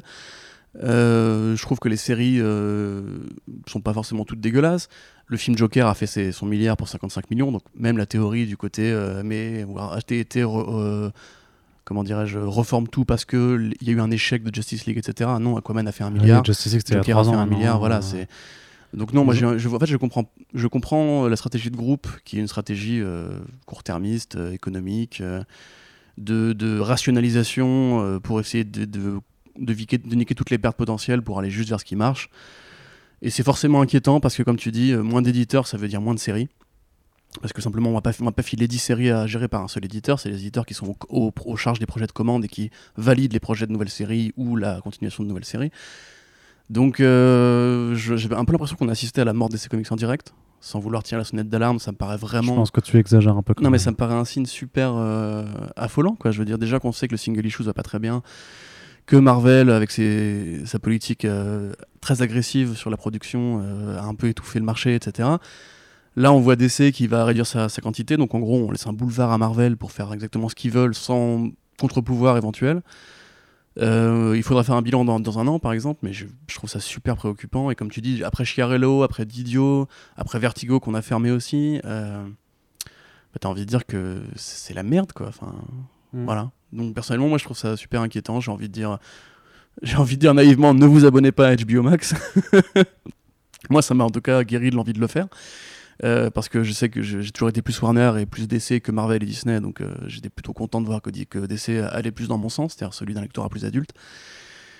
Et euh, bah là non quoi, manifestement l'idée c'est à l'inverse de faire exactement ce que fait Disney, c'est-à-dire du de la jeunesse, des produits bien bien formatés, etc. Donc je suis pas du tout content, comme personne, je pense personne n'est content a priori. Après il y, a cette réalité que AT&T avait plus de 100 milliards de dollars de dettes au moment de racheter Warner et que donc ils ont des économies à faire et que effectivement leur leur priorité réellement, oui, c'est ce que c'est la priorité de tous les grands groupes maintenant, c'est le, le comment c'est quoi c'est le business to consumer le B2C c'est-à-dire voilà le, les plateformes de streaming où tu apportes directement le contenu au client sans passer par d'intermédiaire c'est ça. Et pas de cinéma à payer pas de distributeur à payer pas de publicité pas d'affichage physique à payer etc ça fait plus de thunes directement ça fait plus de thunes mais je pense que c'est court-termiste aussi oui, non mais ça l'est Netflix a 157 millions d'abonnés Amazon en a 150 millions Disney s'est lancé avec 60 millions il y a bien un moment donné c'est 20 dollars l'abonnement HBO Max il y a bien un moment donné Ouais, c'est 16 dollars. 16, 16 dollars. Il y a quand même un moment donné où les gens vont arrêter de payer pour le streaming quand même. Parce que si tu payes à côté bah. Spotify, si tu payes à côté ta carte Navigo, euh, enfin, je sais pas. En plus, on est quand même dans un climat de crise actuellement. Euh, je sais pas si vous avez remarqué, mais il y a quand même plusieurs chômeurs qui sont arrivés à Pôle emploi euh, en raison d'une pandémie qui aurait fait fermer quelques boîtes. Je, trouve ça vraiment bête. Et puis, encore une fois, le cinéma, ça ramène encore de la, de la thune, quoi. Joker, c'est un milliard et c'est 55 millions de budget. il est peut-être là le, projet à trouver. L'homme invisible, 7 millions de budget, 100 millions de dollars au box-office, et là, le, profit, il est immédiat. Donc, euh, non, personnellement, je, enfin, je comprends pas le... comment toutes ces industries se disent mettons tous nos œufs dans le même panier, parce que si le panier en question, bah, il casse la gueule, euh, t'as plus rien derrière. Là, ils sont vraiment en train de tuer une industrie. Le cinéma d'un côté, la télévision de l'autre, et les comics, bon, c'est une petite industrie, mais ça existe aussi, et c'est un laboratoire à idées. Euh, Joker n'existe pas sans le Joker d'Azzarello sans Killing Joke, le Joker n'existe pas, sans toutes les évolutions qu'a connu le personnage après euh, Five Way Revenge et Laughing Fish, tu vois. Mhm. C'est des trucs que les auteurs de BD ont créés, sinon ce serait resté un personnage clownesque dans les années 60. On n'aurait jamais pu en faire un film aussi compliqué et intéressant que Todd Phillips. Aquaman n'existe pas sans Geoff Jones qui fait le New 52. Tu vois, il, il faut ce laboratoire à idées, il faut cette espèce de, d'usines qui renouvellent constamment les personnages pour les, les, garder pertinents, etc. Mhm. Euh, même le Batman de Matt Reeves, on voit qu'il puise des inspirations à la fois dans le présent, dans le passé, Frank Avila, euh, chez compagnie. Donc euh, voilà, moi je comprends vraiment pas comment ces gens qui font des études très longues d'économie ou de politique ou de gestion, etc., arrivent à prendre des décisions qui sont aussi lâches et faciles. De la même façon que je ne comprends pas pourquoi les États-Unis, qui ont des lois contre les trusts, qui ont des, des, des lois antitrust, bah, comme ça pour éviter les monopoles et pour éviter que des grands groupes capitalisent trop ou détiennent toutes les clés de la culture, euh, on les laisse faire. Trump, il a, je, n'aime pas Donald Trump, je pense que vous le savez, ils ont fait un procès, l'État américain a fait un procès à AT&T pour éviter qu'ils aient à ce point de pouvoir et de, canaux de distribution entre les mains.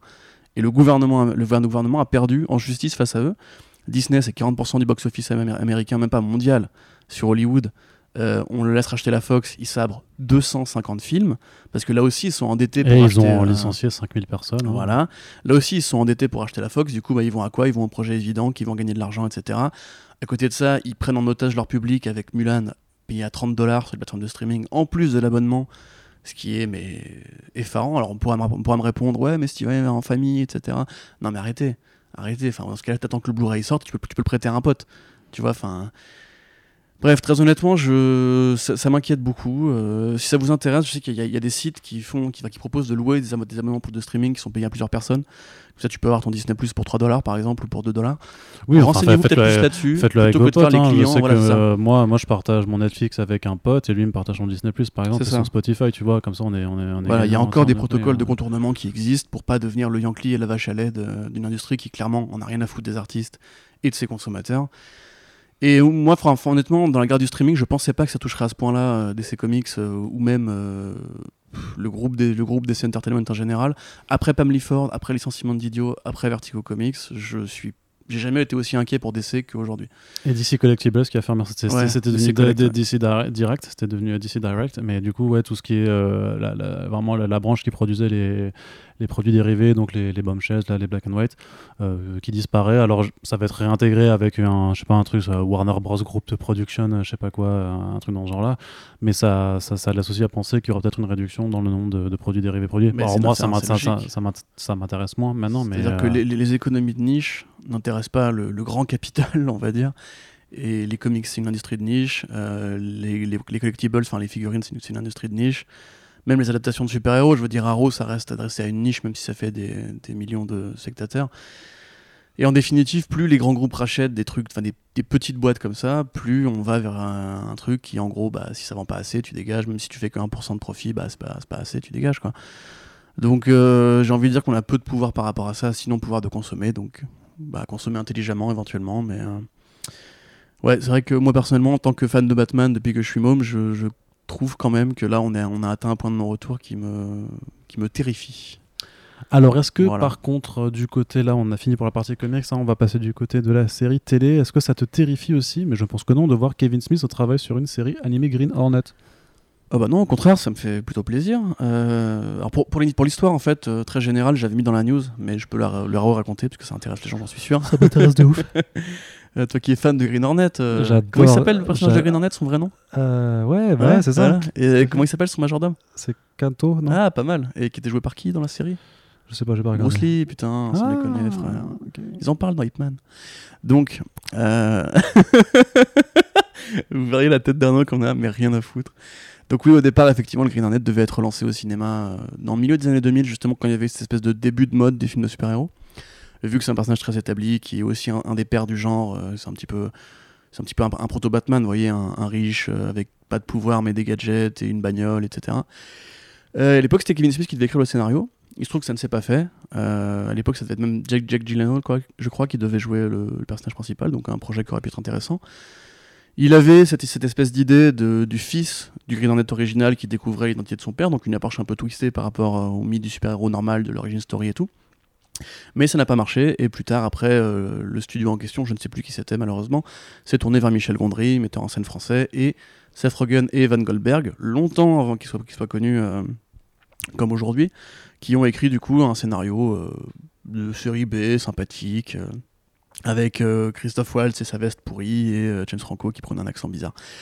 Donc c'était rigolo, mais c'est vrai que c'est pas entré dans l'histoire et c'est considéré comme un échec de l'année où il est sorti. Après ça, Kevin Smith avait été chez Dynamite, euh, Entertainment pour publier son script, donc qui effectivement euh, monte la fille de Kato et le fils euh, de, Gre- de Green euh, Hornet pour euh, en une histoire très hollywoodienne mais sympathique. Et là, bah, il va pouvoir appliquer cette, cette nouvelle philosophie dans une série animée. Puisque si Kevin Smith a été débouté de Marvel Studios pour euh, la série Howard the Duck, il pourra quand même faire son truc de super-héros. Donc c'est un juste retour des choses par un mec Ouais, qui sachant que Kevin Smith, il fait euh, déjà aussi les Masters of the Universe, tu vois. Ouais, voilà, bah, c'est un peu sa reconversion du moment dans l'animation et c'est cool de voir qu'effectivement on lui fait confiance là-dessus parce que Kevin Smith c'est un bon dialoguiste, c'est pas un grand metteur en scène, il a fait quelques grands films comme Clerks par exemple, mais c'est vrai que depuis quelques années ça s'est un peu euh, amoindri, mais ça reste un putain de gros geek et un mec passionné par ce qu'il fait. Donc euh, moi je suis très chaud, j'aime bien son Green Hornet très honnêtement. C'est pas une très grande histoire mais c'est sympathique et c'est un peu mieux que le film de Michel Gondry. Donc voilà, moi je suis très content. Euh, Il y a une poussée du Green Hornet en ce moment avec le film qui est en développement, Green Hornet and Kato. Euh, le Green Hornet lui-même qui est au départ l'origine de la success story de Bruce Lee, puisque c'est son premier grand rôle à Hollywood et le truc qui a imposé un petit peu le, le style Bruce Lee. Euh, on a vu avec Ip Man qui est resté très populaire, on a vu toutes ces espèces de projets un peu de revival comme Warrior aussi sur, euh, sur Stars, euh, qui est une série écrite par Bruce Lee, etc. etc. Donc euh, très content, moi je... En plus, effectivement, c'est la fille de Kato qui après a eu un rôle plus important dans les comics suivants. C'est cool, franchement, voilà, on est content. Kevin Smith, euh, je trouve qu'il le mérite, parce qu'il s'est quand même fait beaucoup couiller par Hollywood sur Superman, sur Green Hornet et compagnie, alors qu'en définitive, s'il avait pu faire ces projets-là, on aurait pu voir un petit peu ce que ça aurait valu d'avoir un vrai nerd à la tête du truc avant Marvel Studios, parce que c'est la force de Marvel, tu vois, d'avoir des vrais geeks au scénario de, leur- de leurs films. Donc euh, voilà, je suis content, j'attends de voir. J'attends de voir l'animation surtout. J'aimerais bien un, Ouais, peu, bah un- ouais. un peu- de deux dimensions, si possible. Ce serait cool. Ce serait mieux, ce serait. Oui, mais je pense. Enfin, je sais pas, je me dis que ça, ça, ça- ça se fera en 2D. Je... Il n'y a pas trop de trucs en Beware 3 the Batman. Hein? Beware the Batman. Ouais, mais attends. Usagi Yojimbo. Euh, Bi- C'est vrai que Usagi Yojimbo c'est en 3D C'est en CG, ouais. Ah, fait chier. Ouais, j'avoue, c'est pas, pas ouf. Mais, euh, On verra mais, bien. mais, mais Invincible, ça sera en 2D, tu vois. Donc, Ouais. euh, voilà, donc, euh, Grande, grande hâte. Apparemment, le trailer devrait pas trop tarder. Je sais pas. Ah, ok. J'ai aucune idée. Euh, Qu'est-ce que je voulais dire? Euh, Oui, euh, on a justement dans l'animation 2D, on a un moyen métrage interactif de Sins the Family qui arrivera. Tu vas en parler peut-être? Bon, vite fait, bah, c'est juste qu'en fait, ils ont depuis quelques, quelques films maintenant, en fait, ils incluent des, ce qui s'appelle, ils ont fait un revival des DC Showcase, donc des, des courts métrages animés sur des personnages plus ou moins obscurs, avec quelques noms sympathiques de l'animation.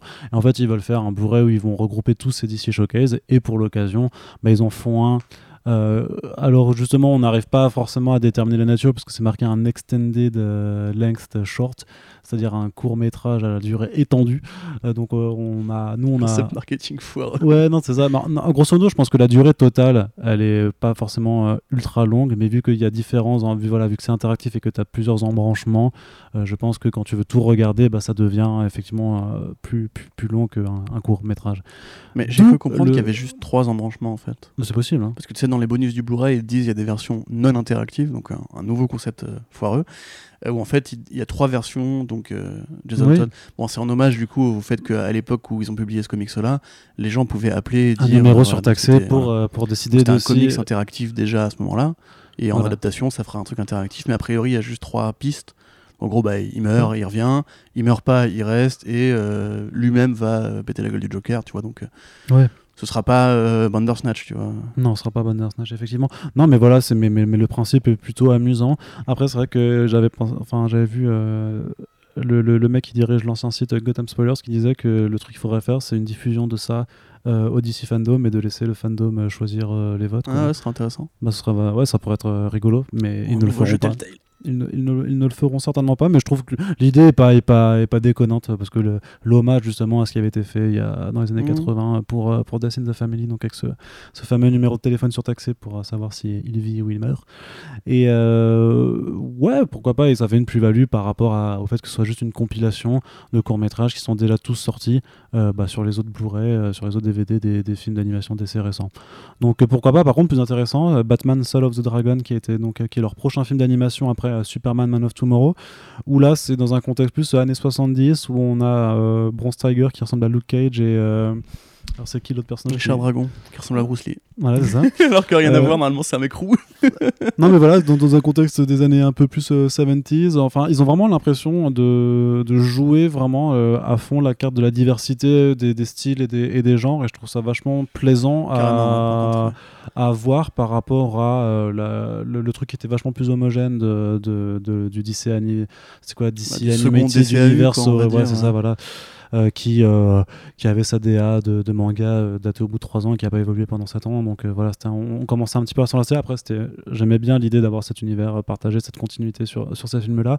Mais pour le coup, après avoir bouffé tout ça jusqu'à Justice League Dark, Apocalypse War, ça fait du bien de, de les voir vraiment essayer de, de- de varier les formes. Puis il y a Bruce Timm qui est à la prod de Salo the Non, mais Dragon, c'est l'équipe de Killing Joke, donc c'est réel de Killing Joke et Bruce ouais. à la prod. Et scénariste, c'est celui qui a écrit euh, Mortal Kombat, je- Scorpion Revenge, je crois. Ouais, c'est pas mal ça, hein. c'est gore. Ah ouais? Ouais, c'est rigolo, franchement. Mais c'est pas mal parce que c'est gore ou c'est juste pas mal, pas mal? Bon, c'est pas mal. C'est Ouais. Mortal Kombat, ça a jamais été la Ouais, franchise du siècle, hein, tu vois, mais euh, Ah, le film euh, Mortal Kombat, non. Non, tu commences pas. Bref. Ouais, cool, mais après, comment dire? Cool, cool. Cool. Mais j'ai pas envie de taper dessus. en fait. Non, mais moi, non plus, non, mais euh, de toute façon, on a, on a rien pour l'instant comme détail. Il faudra voir un peu les. Moi, j'attends toujours du coup les, les images animées pour voir vraiment si, si l'animation suit un petit Mhm. peu aussi la, la Non, moi, c'est juste. Richard mais- Dragon, tu vois. Il s'appelle Dragon, comme le personnage de World Heroes. Du coup, euh, du coup c'est un, un asiatique, alors que normalement, Richard Dragon, c'est un mec, c'est un rouquin qui vit dans une cabane et qui a formé The Question et tout. Il n'y a rien à voir, du coup, physiquement. Bah Mais c'est oui, rigolo, c'est rigolo. Mais Bah, je crois qu'ils mais ils ont pas, ils ont pas un, un équivalent de Bruce Lee chez DC. Je sais que Marvel a Shang-Chi, mais ils ont, ils ont pas un Bruce Lee chez Je suis en train de dire, je t'avoue que là d'un coup je me pose la question. Il y aura Lady Shiva aussi qui. euh, qui T'as quand même la fille d'Emiko, la fille. Non, mais c'est pas une, c'est pas une. Goku quoi. C'est pas. Elle fait force. Il y a Shadow, mais c'est pareil, c'est pas Bruce Lee. Ouais, c'est ça. Shadow, on la voit plus d'ailleurs, c'est dommage. Shadow. Bah, elle était dans, la, dans les titres Green Green Arrow quand même. pas Ouais, mal, ouais. hein, dans Bah oui, comics, mais euh, Depuis, on la voit plus. Non, effectivement. Mm. Elle était dans, dans Arrow aussi, Shadow. Elle avait été Et dans. Longbow Hunters, qui est bien mieux que Arrow. Euh, Disait ça. Donc ouais non Batman euh, non, non je suis j'aime bien j'aime bien tu vois c'est pour ça que je suis toujours très très bipolaire avec euh, Warner DC parce qu'ils font plein de conneries et à côté ils annoncent des projets cool et du coup je je, Mm. je, je ne sais pas je, me dis mais vous pouvez pas juste faire des trucs cool sans faire des conneries c'est- pas possible tu vois après c'est comme Marvel aussi tu sais qui fait plein de conneries qui à côté annonce des projets des projets stylés et, Ouais, et bien des sûr. trucs des trucs sympas euh, qui, qui arrivent C'est pour ça qu'on reste. hein. C'est ça. C'est parce qu'on reste des Yankees euh, après tout. Puis, bon, après, c'est notre, notre, notre boulot aussi, donc euh, on va pas, on va pas cracher dessus. Euh, The Boys saison 2 présente son dernier trailer, euh, toujours aussi furieux, toujours aussi sanglant, avec des gros mots, de l'action, de la violence, plein de choses qu'on aime, quoi. Ça- a l'air bien. Ouais, Est-ce que ça va être. Ayakash en cuir. Et Ayakash, euh, enfin Ayakash, oui. En, en Ok. général. Ouais. En toutes les tenues que, que D'accord. ou pas. Bref, ouais, bah, que faut que te dire, toute façon, The Boys, c'est le valeur sûre. On sait que ce sera débile, on sait que ce sera rigolo, on sait que ce sera bien dialogué, que ce sera burné, que ce sera violent. Tu vois, moi, c'est le, le produit de trentenaire, euh, encore un tout petit peu énervé que, que j'attends cette année. Euh, mais je l'ai a- pas encore y a rattrapé pas- dans l'académie, donc je sais qu'apparemment c'est quand même une bonne année pour les adaptations en série. Mais, Pour euh, certaines, pour certaines, parce qu'avant, on s'est quand même tapé Lock and Key et on s'est tapé euh, ah non, Warrior Nun. hein. tapé Lock and Key. Non, mais je veux dire, voilà. Non, mais quand tu dis c'est une bonne année pour les adaptations, je dis non, parce qu'on a eu Warrior Nun et Lock and Key avant. Ouais, mais bon, enfin, on savait que. Tu Bah, non. ça- bah non, Lock and Key, on pouvait espérer que ce soit bien. Et. Nun, en vrai, euh, avec des vrais gens derrière, ils auraient pu faire quelque chose de marrant, tu vois. Bah, moi, j'ai des potes qui, m'ont- qui l'ont regardé qui me disent que ça va. hein. Non. Donc peut-être que. Non, non, non. non. Peut-être que si tu attends rien et que tu attends juste une grosse série Z, ça. Ouais, mais je te dis, ça, c'est du nivellement par le bas. D'accord. Quand tu fais. Ouais, c'est- développer, inciter des gens que tu connais pas. Non, c'est pas ça. mais c'est-à-dire, regarde, on, on te présente un caca. Et on te dit, regarde, Oh c'est du. non. Bah si, bah si, Arrête, bah arrête, si, bah, arrête. cette analogie, elle fonctionne. putain mais non, merde. mais cette analogie, elle fonctionne toujours. Scato Mix Blog. Elle te dit, tu, tu regardes, mange-le, c'est ça du caca, tu vois. Effectivement, que tu le manges et que dedans, tu, tu trouves un petit bonbon acidulé qui Ouais, donne un ça. peu, un peu meilleur goût, tu vas faire, ouais, bah du coup. Y a un euh, morceau de noisette qui donne une voilà, texture ça, voilà, dégueu, ça. tu vois, bah tu dis, ouais, bah du coup, j'ai mangé caca, mais il y avait une noisette, c'était, ça ça j'ai bien aimé, mais au final, t'as quand même mangé un caca. D'accord. Donc ça, on s'empêche pas que le truc que t'as consommé, c'était de la merde. Donc voilà, ça, donc ça, on justifie, ta vision de la on ne justifie pas les choses en, en les nivelant par le bas, en disant, oui, de toute façon, j'attendais rien. C'est comme les gens qui, étaient- qui disent, oui, Venom, je suis allé le voir parce que euh, tout le monde dit que c'était de la merde, mais en fait, c'était pas tellement de la merde que ça. Donc c'était quand même un peu de la merde quand même. Ouais, mais non, mais. euh, Bref, tu vois, tu The Boys, Donc Les The Boys, ba- ouais, les- je suis chaud. The les Boys. baleines à dents. The Boys, euh, les Et- cachalots, du coup. ouais. les cachalots. Ouais, ça va être cool.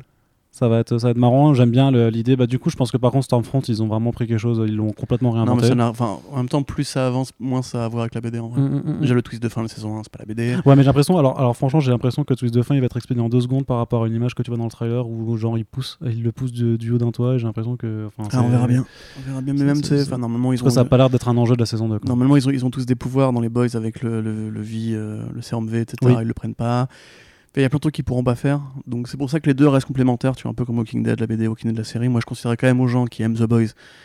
euh, je serais bien que vous ne le ferez pas, mais lisez la bande dessinée The Boys, s'il vous plaît. C'est très intéressant parce que justement, vous verrez une version parallèle de cette histoire-là, qui a le même humour débile, mais en plus gras, et qui a les mêmes, les mêmes propos, on va dire, sur l'industrie euh, de la BD, plus que des séries télé. En plus. Boys, ça, ça, ça tape plus sur les séries les en plus acide, pardon. ouais. Mais euh, voilà, les deux sont très intéressants et moi je préfère si tu veux une série qui est complémentaire de la BD plutôt qu'une adaptation qui sera infidèle Ouais, c'est ça. ou euh, bêtement fidèle justement. Euh, De la même manière que Umbrella Academy, tu vois, Umbrella Academy Ah, c'est pour pas la même saison 2, histoire, mais euh, ça reste intéressant parce que c'est les mêmes idées, c'est les mêmes équipes, c'est les mêmes scénaristes et l'auteur donne son euh, son approval. euh, et a Ouais. priori, l'auteur va même récupérer des idées de la série pour ses BD, donc Bah, il y, a des- choses qui se ressemblent, disons que la, la fin de la saison 2 et, le- et la conclusion du volume 3, il y a des, choses qui, qui, qui se rapportent comme, comme il y avait des idées de Dallas, donc le deuxième volume de, de- de- des comics, qui se retrouvent dans, dans, dans la saison 2. Euh, mais après, oui, voilà, c'est en tout cas pour la saison 2 notamment d'Umbrella Academy, c'est là où ça devient intéressant parce que la complémentarité, elle est justifiée aussi parce qu'il y a aussi, un, on va dire, qualitativement, ça, ça, il y a enfin quelque chose de bien dans la série. Parce que la première avait quand même. Et je te dis que même, tu euh, vraiment pour l'anecdote très personnelle, que ma coloc avait regardé la saison 2 aussi, puis elle s'est refaite la 1 pour la montrer à son gars. Elle a dit, mais en fait, la 2, elle est vraiment vraie. Il y a vraiment une vraie amélioration que quand tu décides de, te refaire la 1 après, c'est compliqué. Elle m'a dit vraiment, franchement, c'est compliqué. Donc euh, voilà, pour The Boys, euh, c'est vraiment le, prototype où effectivement tu peux lire, euh, tu peux avoir les deux médias en parallèle et sans que ce soit gênant. Euh, alors que ce n'est pas le cas de toutes les adaptations. Donc euh, c'est cool, Oui. on attend ça. Invincible qui présente ses premières images euh, fidèles au trait de Cory Walker, ça fait aussi plaisir de voir a priori une animation 2D qui va être fidèle au dessin du, bah, du créateur original des comics. Donc c'est tout ce qu'on a pour l'instant, mais il faut espérer que ça fonctionne. Parce que c'est vrai que le. Euh, Il y a l'intégrale de, de Invincible qui est sortie chez Delcourt là. Moi je dis Invincible hein, honnêtement. Euh, qui est sortie chez Delcourt là. et qui est- C'est vrai que c'est c'est très agréable de replonger là-dedans, mais euh, il faut vraiment passer les six premiers numéros. Donc il faut espérer que la bah, série. c'est bah, le numéro 7 qui, Ouais, qui amorce le Bah, truc, hein, clairement. tout- dès que les Guardians of the Globe arrivent et qu'il y a Voilà, le début de la violence, le fameux truc. euh, que c'est très intéressant. En fait, c'est le moment vraiment où, euh, où l'autre dessinateur qui n'est pas Cory Walker, qui, Ryan Otley. voilà, Ryan Otley prend les, les commandes, que ça change tout du, du jour au lendemain. Donc, j'espère que la série accrochera très vite et limite fera un peu l'impasse sur le côté. Bah, après, il faudra quand même installer. C'est euh, 8 épisodes, Ouais, c'est ça. Voilà. donc en 8 euh, épisodes. euh, Il faut espérer que le twist de fin, enfin le twist de l'épisode 7. Je, pense 7, qu'il arrivera en milieu de saison, facile, tu vois. Moi, moi, je pense que moi, je pense que ces 8 épisodes, ça, ça va faire le, le- justement le- la première intégrale, tu vois. Ouais. Avec, Ce serait un peu dommage, euh, bah, je, je vois pas ce que tu peux, tu peux pas en caser, tu peux pas aller plus loin en tout cas. Je pense avec un, un tel format, c'est trop court après. Avec euh. des aliens moustachus qui mettent des patates. Hmm non, non, rien du tout. Donc, euh, J'en vois voilà. la scène là et ça, ça, Mm. ça défonce tellement. Enfin, c'est Man of Steel, mais pour les adultes. Ouais, c'est ça. Mais, euh, mais, mais je pense que ça ira là et que ce sera et que si ça prend, bah, on pourra amorcer la suite, tu vois. Parce que tu peux faire une fin un petit peu la, la fin de l'arc de cet arc, elle est ouverte carrément dans, dans Ah oui, BD. oui, je veux dire, ah, la fin de ouverte, la, la fin de l'intégrale est vraiment ouverte. Bah, c'est là que commence la série pour de vrai. Quoi. Mm. Donc, euh, je pense que cette première saison, ça, ça fera ça et que on, verra, on verra ensuite, quoi. Mais euh, en tout cas, les premières images qui ont été donc révélées dans le FCBD euh, de justement de la réédition de euh, Invincible 1 euh, sont là pour pour faire plaisir. En tout cas, c'est encourageant et 2D déjà Mm. Avec a dit, Walker, euh, donc Cory Walker qui a, qui a fait les, les Cara Design, qui, qui à vraiment travailler dessus, ça fait plaisir. Kirkman qui a écrit le pilote et qui écrit le, le qui a dernier prod, épisode ouais, aussi. Avec Skybound Entertainment, sa boîte. Ouais. Et qui a dit ce sera aussi violent que la BD. Ouais, ça c'est Sachant que la BD est violente. Ouais. Ne, ne vous fiez pas, si vous voyez la couverture, vous dites ouais, c'est un peu un trait euh, Spider-Manien et tout. Non, non, c'est vraiment. Ah, cette euh, aberrance décalage, euh, vraiment, les, où t'as les six premiers Ouais. numéros, c'est vraiment une sorte de parodie un peu de, ouais, de Spider-Man dans un univers un peu à la DC. Ultimate, puis, ouais, euh, et puis après, tu fais Ah, ok. Eh, dis donc Ça Finalement, ça, ça défouraille un peu, mais c'est ça qui est cool avec Invincible, c'est que c'est un univers super coloré, chatoyant, qui garde l'esprit original au niveau du dessin, mais en fait, plus t'avances et plus c'est. Vivement les guerres viltrumiennes. Ouais, mais euh, n'allons pas trop vite. hein. Ça sera par le, Ouais. par le, par le futur. Il faut, faut que ce soit renouvelé. Mais en tout cas, grosse attente hein, à Amazon Prime Video qui montre qui, avec The Boys et Invincible, devient vraiment. euh, Enfin, on l'espère en tout cas, euh, va devenir un, un- un fort euh, contender dans, dans cette guerre des, des adaptations de comics. Euh, on l'espère en tout cas. Et on euh, termine juste avec une petite news jeux vidéo. Toi qui adore les jeux vidéo, euh, Corentin, Rocksteady qui a enfin officialisé son prochain jeu qui sera un jeu Suicide Squad, a priori Suicide Squad Kill the Justice League, puisque Mhm. on a eu un premier teaser avec Superman qui est la cible de la Task Force X. Deadshot. Ça va être présenté, alors pas vraiment présenté, mais plus teasé au DC Fandom. Euh, mais en tout cas, ça fait plaisir d'avoir euh, cette annonce euh, enfin, après Mhm. de très très longues années d'attente, de multiples rumeurs sur. Ah, je me souviens, c'était quoi 2013 que tu avais eu le... Non, 2014 que tu avais eu le scoop? C'était euh, mais, CP, mais- non, à non, mais l'époque, c'était à l'époque, mais c'était un jeu Suicide Squad qui était développé par Warner Bros Games euh, Montréal et donc qui lui a été abandonné depuis. Et apparemment, c'est peu de temps après qu'il y a eu ce premier abandon que Rocksteady a pris la main là-dessus. Et euh, donc voilà, mais celui-là, euh, j'en avais jamais entendu euh, Ce qui parler. est marrant, c'est qu'on avait croisé un mec de Rocksteady en soirée, genre deux jours avant l'annonce. Ouais. Carnot avait essayé de lui un tirer jour les verres avant, du nez. 24 un jour avant, avant, ouais. vraiment 24 Carnot avait essayé de lui tirer les verres du nez. Je pense que le mec est rentré au, au boulot, il a fait bon, allez, on va le faire plaisir. Ah, c'est ça, il a dit, vas-y, il y a un mec qui me saoule, euh, bah, balancer le truc. quoi. Euh, c'est- non, mais euh, pour le coup, je comprends qu'il ait rien voulu me dire parce qu'un jour après, un Mm. jour avant, euh, c'était effectivement. Bon, après, du coup, chaud, mais faudra voir si c'est en monde, en monde ouvert, pas en monde ouvert. Bah, apparemment, On va c'est un truc euh, en mode euh, euh, game as a service, je sais pas quoi, euh, multijoueur, euh, façon Destiny ou un truc comme ça, de ce que j'ai, Ah ouais des trucs comme ça, Oh, je sais Non. Ouais, non, chiant. Mais pas, pas un jeu solo, pas vraiment un jeu solo. Après, il y aura quand même euh, le Batman de, de WGM, donc. euh, Ouais, ça. Je suis plus chaud à la limite. pour Ouais, moi aussi, ouais. Mais je, vois. je vois pas en fait comment tu peux faire un jeu Suicide Squad euh, avec la variété de gameplay que ça suscite, parce que chaque, chaque combattant, entre guillemets, a son, Mm. ses règles à lui, quoi. Et en plus, tu peux pas faire un monde ouvert, parce que ce sera pas forcément une arène comme une ville, comme euh, Gotham City, à moins qu'ils trouvent un, une astuce scénaristique, euh, Battle World ou quoi, j'en sais rien. Mm. À voir. Euh, après, moi, je suis pas euh, forcément tarot pour tuer Superman. Non, pas plus que ça, mais euh, après, c'est ouais, la, la seule façon de faire un jeu avec Superman dedans, vraiment, c'est le jeu full buté, parce que tu pourras jamais, Mais, jamais le contrôler dans un jeu et lui faire vrai, prendre ses game- il a- capacités, il a tu vois. Puissance. À Bah part non, dans je, je suis pas d'accord avec bon, ça. euh.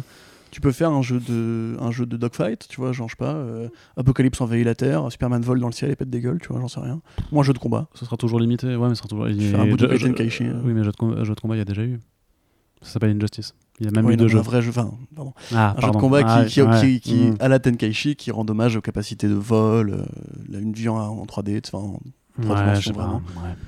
bref. Après, bon, moi, de toute façon, je vois Superman, je préfère lire Donc Superman. voilà, un DC Fandom, ça va être. euh, bah, va falloir être, euh, sur Green Arrow aussi. Il va falloir être bien, bien au taquet parce qu'il va y avoir beaucoup de choses, beaucoup de choses. euh, ça va faire, ouais, vous voulez de la Snyder Cut, vous voulez des jeux vidéo et les que. Ah bah non, merde, ils ont tous été virés, désolé, bah, les comics, ce sera là. C'est vrai que la vidéo de prochaine Jim fois. Lee euh, hier, je crois, qui te présente le fandom, tu sais, comme, Ouais, ouais. petites galaxies, etc. Ouais. Ah, t'as envie de lui dire espèce de traître. mais lui, il c'est tes potes sont euh, au chôme du Non, mais lui, c'est un employé, il peut rien. Mais le pauvre, quand même, tous est- ses potes est- qui se font virer les uns après les autres. Il est, il est victime, il est, il est- c'est une victime. Je pense hein. que le mec il rase les murs quand il va au boulot. Je sais pas, je S'il vous plaît, pas. laissez-moi, je, je veux rester. Allez, on termine avec la partie ciné. Une première petite news euh, Freaks, You're One of Us, un, un film de super-héros produit par euh, Netflix Allemagne. C'est ça, ta patrie d'origine. Euh, non, bah non, bah non. Moi, ma patrie d'origine, c'est l'Italie, je te le rappelle. Non, c'est l'Alsace. Non, c'est l'Italie. Je suis originaire d'Italie. Alsace. Je- mais je suis alsacien aussi et je l'assume complètement. Tu veux en parler? Ouais, bah ouais, bah, qu'est-ce qui se passe Euh, C'est quoi? C'est Netflix Allemagne, donc avec que des noms d'acteurs et d'actrices euh, que je ne prononcerai pas parce que voilà, c'est très allemand. Et euh, si je peux. Non, je, je, ils ont des noms à, à- coucher dehors, clairement, mais euh, voilà, c'est. euh, That's racist c'est les Allemands. Non, mais pourquoi C'est voilà une. une euh, j'ai- J'aime bien le principe parce que c'est une mère de famille célibataire qui galère à bosser dans un fast-food, qui découvre en fait que les médicaments qu'elle prenait depuis des années en fait servent à bloquer le fait qu'elle a des super pouvoirs, qu'elle soit grosso modo super forte, invincible et qu'elle est capable de voler. Et son collègue de travail a des pouvoirs électriques et ils s'aperçoivent bon, en fait bah, que voilà ils ont des capacités hors normes et euh, que euh, y, a un- il y a un SDF qui les réunit et qu'ils essaient de monter une team pour le- parce qu'en fait ils sont au centre d'une conspiration euh, à l'origine de leur super pouvoir. Euh, moi je suis toujours client sur le principe de, de voir en fait les différentes histoires que tu peux proposer sur la variation des thèmes du super-héros. Ça a l'air assez fauché. Enfin, il n'y a pas l'air d'avoir un énorme budget. Et ma foi, ben, quand il n'y a pas beaucoup de budget, il y a aussi plus de liberté. Donc euh, peut-être que l'histoire sera intéressante. Puis entre euh, ça, c'est ce que je dis dans la news, t'as Project Power qui arrive, qui a l'air d'être le truc un peu ricain, un peu bourrin. T'as Comment je suis devenu super-héros, qui a l'air d'être le polar français euh, avec du super-héros, qui a l'air aussi plutôt cool. Et donc là, c'est trop tressé qui arrive. Joe Manganiello. euh, hmm? Joe Manganiello aussi? Ouais, le truc, le... ouais, mais ça c'est le, Max Fist. le Vigilante, là, je sais plus comment ça s'appelle. euh. ouais. Euh, mais voilà, il y, a- il y a plusieurs essais qui arrivent. Je pense que ça, ça reste intéressant. Et euh, voilà, Alors, ça, ça- c'est avec Cornelia Gröschel, Tim ça. Oliver Schulz, Wotan Wilke Möhring. Il y a Meuring. Et film réalisé par Félix Binder et Marc Oseng. Bon, là, ils sont moins chier pour les noms. Ouais. Euh, voilà. Non, le mec s'appelle, le mec s'appelle Wotan. Ouais. C'est rigolo. Ça veut dire Odin euh, dans la mythologie teutonique. D'accord. Voilà. Bah, Vous savez maintenant. Non, mais pourquoi pas? Pourquoi pas, franchement. euh, c'est une petite production. Il y a juste un petit trailer qui est arrivé. Le film il arrive dans moins d'un mois. Donc, c'est clairement le genre de film qui va Ouais. un peu passer sous le radar, euh, comme ça. Ça dit, Netflix Allemagne, ceux qui ont fait la série Dark, qui a été vachement bien accueillie. Euh, donc, ils ont peut-être. euh, En fait, c'est Netflix, c'est pas leur grand ressource. chose. En général, on leur ramène un produit et ils l'achètent. Et puis voilà, c'est pas forcément. Il n'y a, pas un pôle faut- créatif qui est là à dire. Ouais, euh, après, il faudrait vérifier si c'est une création originale, production originale Netflix, ou si c'est un truc juste qui, est- qui sera diffusé par, euh, par Mhm. Netflix. Mhm, J'ai, mhm, euh, faudrait faire la distinction. Enfin bref, voilà, pourquoi pas. Euh, ensuite, qu'est-ce qu'on a? On a The Banks, euh, qui est, je, je crois bien, le premier euh, comic book TKO Studio qui va être adapté au cinéma. En tout cas, c'est un, un bon projet.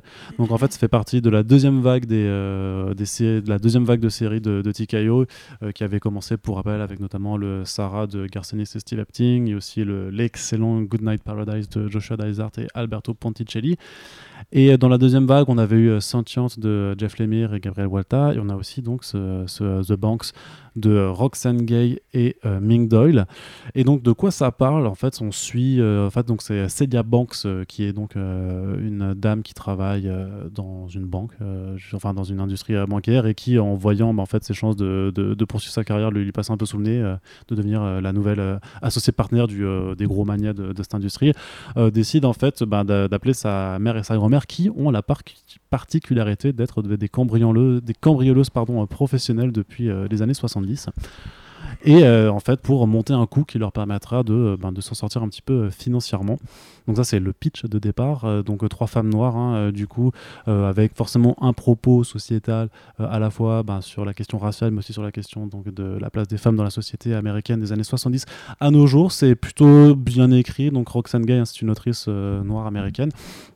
Euh, Ming Doll qui avait euh, dessiné The Kitchen, qui était aussi hein, une sorte de polar au féminin qui a également déjà été adapté au cinéma. Donc pour moi, ce projet, ça rentre un peu dans cette mouvance-là, un peu à la Wives aussi, tu sais, de Steve, de Steve McQueen.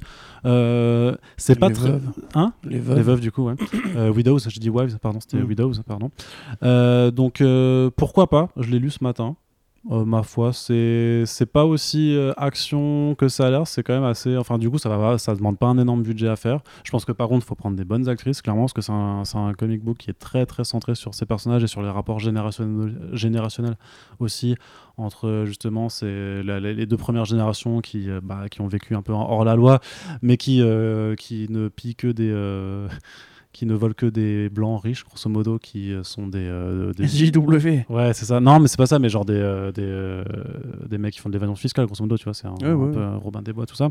Et par rapport à, du coup, c'est la banque la plus jeune qui essaie de qui a plus essayé de, de, de, de se ranger dans le système et qui voit que bah y a encore des, des grosses ficelles qui l'empêchent de, de pouvoir fonctionner normalement. Il y a aussi des, bon, voilà, des intrigues, on va dire, des éléments un peu plus classiques dans le polar. Euh, mais pourquoi pas Franchement, pourquoi pas je, je, je- Pourquoi pas Pourquoi pas Donc, Moi je suis d'accord. Bah, euh, J'ai pas eu la BD donc j'aurais du mal à former un avis dessus. Oui. Enfin, il y a un truc. En euh, tout cas, on savait très, très clairement que le modèle TKO, c'était de faire des. Ouais, ouais, des non, mais en plus, hein. il y a un truc qui est arrivé depuis quelques années, comme tu dis, avec euh, Widows, mais aussi avec la série Netflix, dont le nom va pas me revenir du tout, c'est dommage, avec Joanne de Mad Men qui jouait une braqueuse aussi. Euh, Il y a eu le film Hustlers, euh, ou Queens, je crois que ça s'appelle en français, excellent film avec, euh, avec euh, Jennifer Lopez, oui, euh, qui raconte justement comment une bande de stripteaseuses a dépouillé des mecs euh, dans les années 90. Euh, c'est très bien, c'était vraiment cool. Donc il y a des bonnes choses qui sortent de cette espèce de woman exploitation, on pourrait dire, euh, du côté film de genre, film de braquage ou film de mafieuse avec euh, des gonzesses. Bon, le film de Kitchen n'était pas une réussite. Oui, pardon, des femmes, des, demoiselles, des, créatures au chromosome euh, X. Euh, voilà, il y a des bonnes choses qui sortent de ça. Moi, je, je demande toujours à voir. Ming Doyle, elle est bien. Euh, le film de Kitchen n'était pas à la hauteur de la bande dessinée, Non, clairement pas. malheureusement. Non, non, non, non, non. Édulco- Euh, édulcoré de ouf sur, euh, sur la brutalité en fait, de l'histoire. Même le style, l'esthétique était Ouais, c'était pas ouf. je veux dire, le, le- le- la, BD, vu la BD The Kitchen, ça ressemble vraiment au Soprano ou, euh, ou à un Scorsese années 90, mais avec des filles. Là, le film, euh, je l'ai pas fini. hein, J'ai commencé ouais. seulement. Enfin, c'est au niveau, même au niveau de la photo, c'est pauvre. Quoi. Quand tu as une BD de bande dessinée en général, ce que n'a pas fait euh, l'adaptation de Greg Rucka et de moi, euh, The Old Guard, tu essaies quand même un minimum de coller euh, à l'exigence artistique qui va avec une BD. Et en l'occurrence, bah, c'est rarement le cas, malheureusement. Donc espérons qu'ils sortent un peu les doigts. Je veux dire, il y a quand même des mecs comme euh, Matthew Vaughn à une époque, ou même Zack Snyder, Snyder qui ont essayé un peu de réinventer la, colorimétrie, la photo, etc. pour coller justement à ces codes graphiques. Euh, espérons que ce sera un peu le cas, mais même le cas échéant, ça reste un propos intéressant et, moderne et euh, important, parce que quoi que certains veuillent en dire, il y a toujours un énorme différentiel dans la diversité, la disparité euh, entre hommes, femmes et blancs, noirs euh, aux États-Unis dans le cinéma hollywoodien. Euh, et en France aussi, remarque. Donc euh, voilà, cool.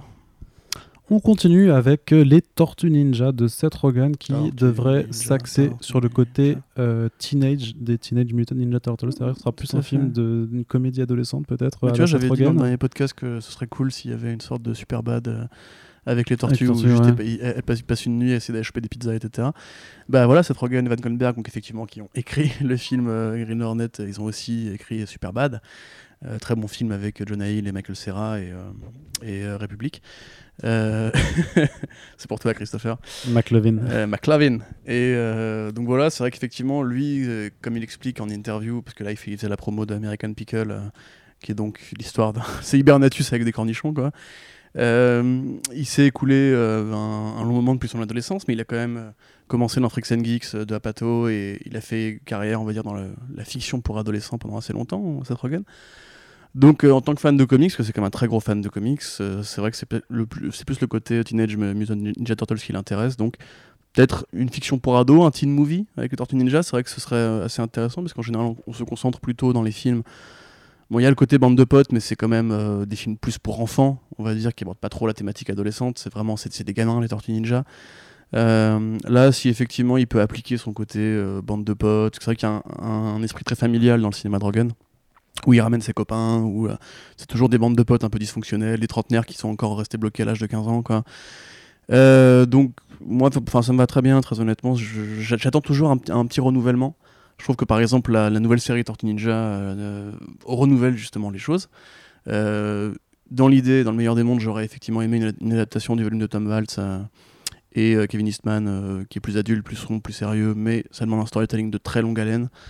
Donc pour un film, et parce que quand même, ça reste quand même une marque très grand public, si on peut au moins voilà une bonne comédie pour ados, euh, voilà, tu vois, comme je disais, euh, Michelangelo et Leonardo qui, partent dans la ville pour essayer de trouver euh, de l'alcool pour ramener en soirée avec euh, Alopex et Jenica, euh, ça pourrait être rigolo. Même si je pense pas qu'on le- on leur autorisera des vannes, des vannes de cul, même si ça Seth Rogen, ça reste Tortue Ninja et c'est un conglomérat qui est pas très ouvert euh, aux vannes zoophiles. Donc voilà, hein, je, vois Arnaud qui sourit parce que les vannes zoophiles le font rire.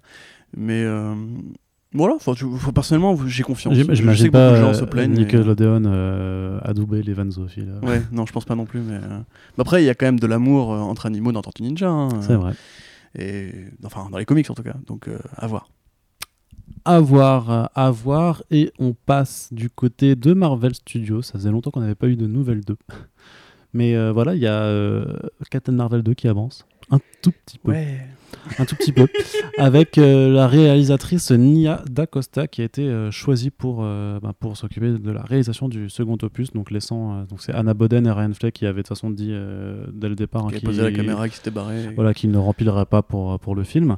Et Nia D'Acosta, donc une réalisatrice qui a un peu les mêmes profils que Kate Shortland ou, ou Chloé Zhao sur donc respectivement Black Widow et, et Eternal, c'est-à-dire que c'est des, des, des femmes qui ont fait des films plutôt euh, d'auteur, enfin en indé on va dire, et qui nous sont là propulsés sur des, euh, des films à très très gros budget, sachant que euh, Nia D'Acosta s'est quand même fait pas mal remarquer avec Little Woods, qui était déjà un film avec Tessa Thompson et Lily James, qui a eu un, un- un très bon accueil critique, et puis celle qui s'occupe du, du reboot de Candyman, produit par Jordan Ouais. Peele.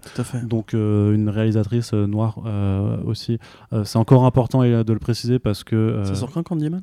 Candyman, je sais plus parce que ça a été décalé, donc Ouais, euh, je- je, je J'ai sais plus. euh, je disais que ça, reste encore important de le, réaliser- de, de le préciser puisque c'est très rare encore dans, dans le milieu. Moi, je crois que c'est la première femme noire réalisatrice pour un Marvel Studios.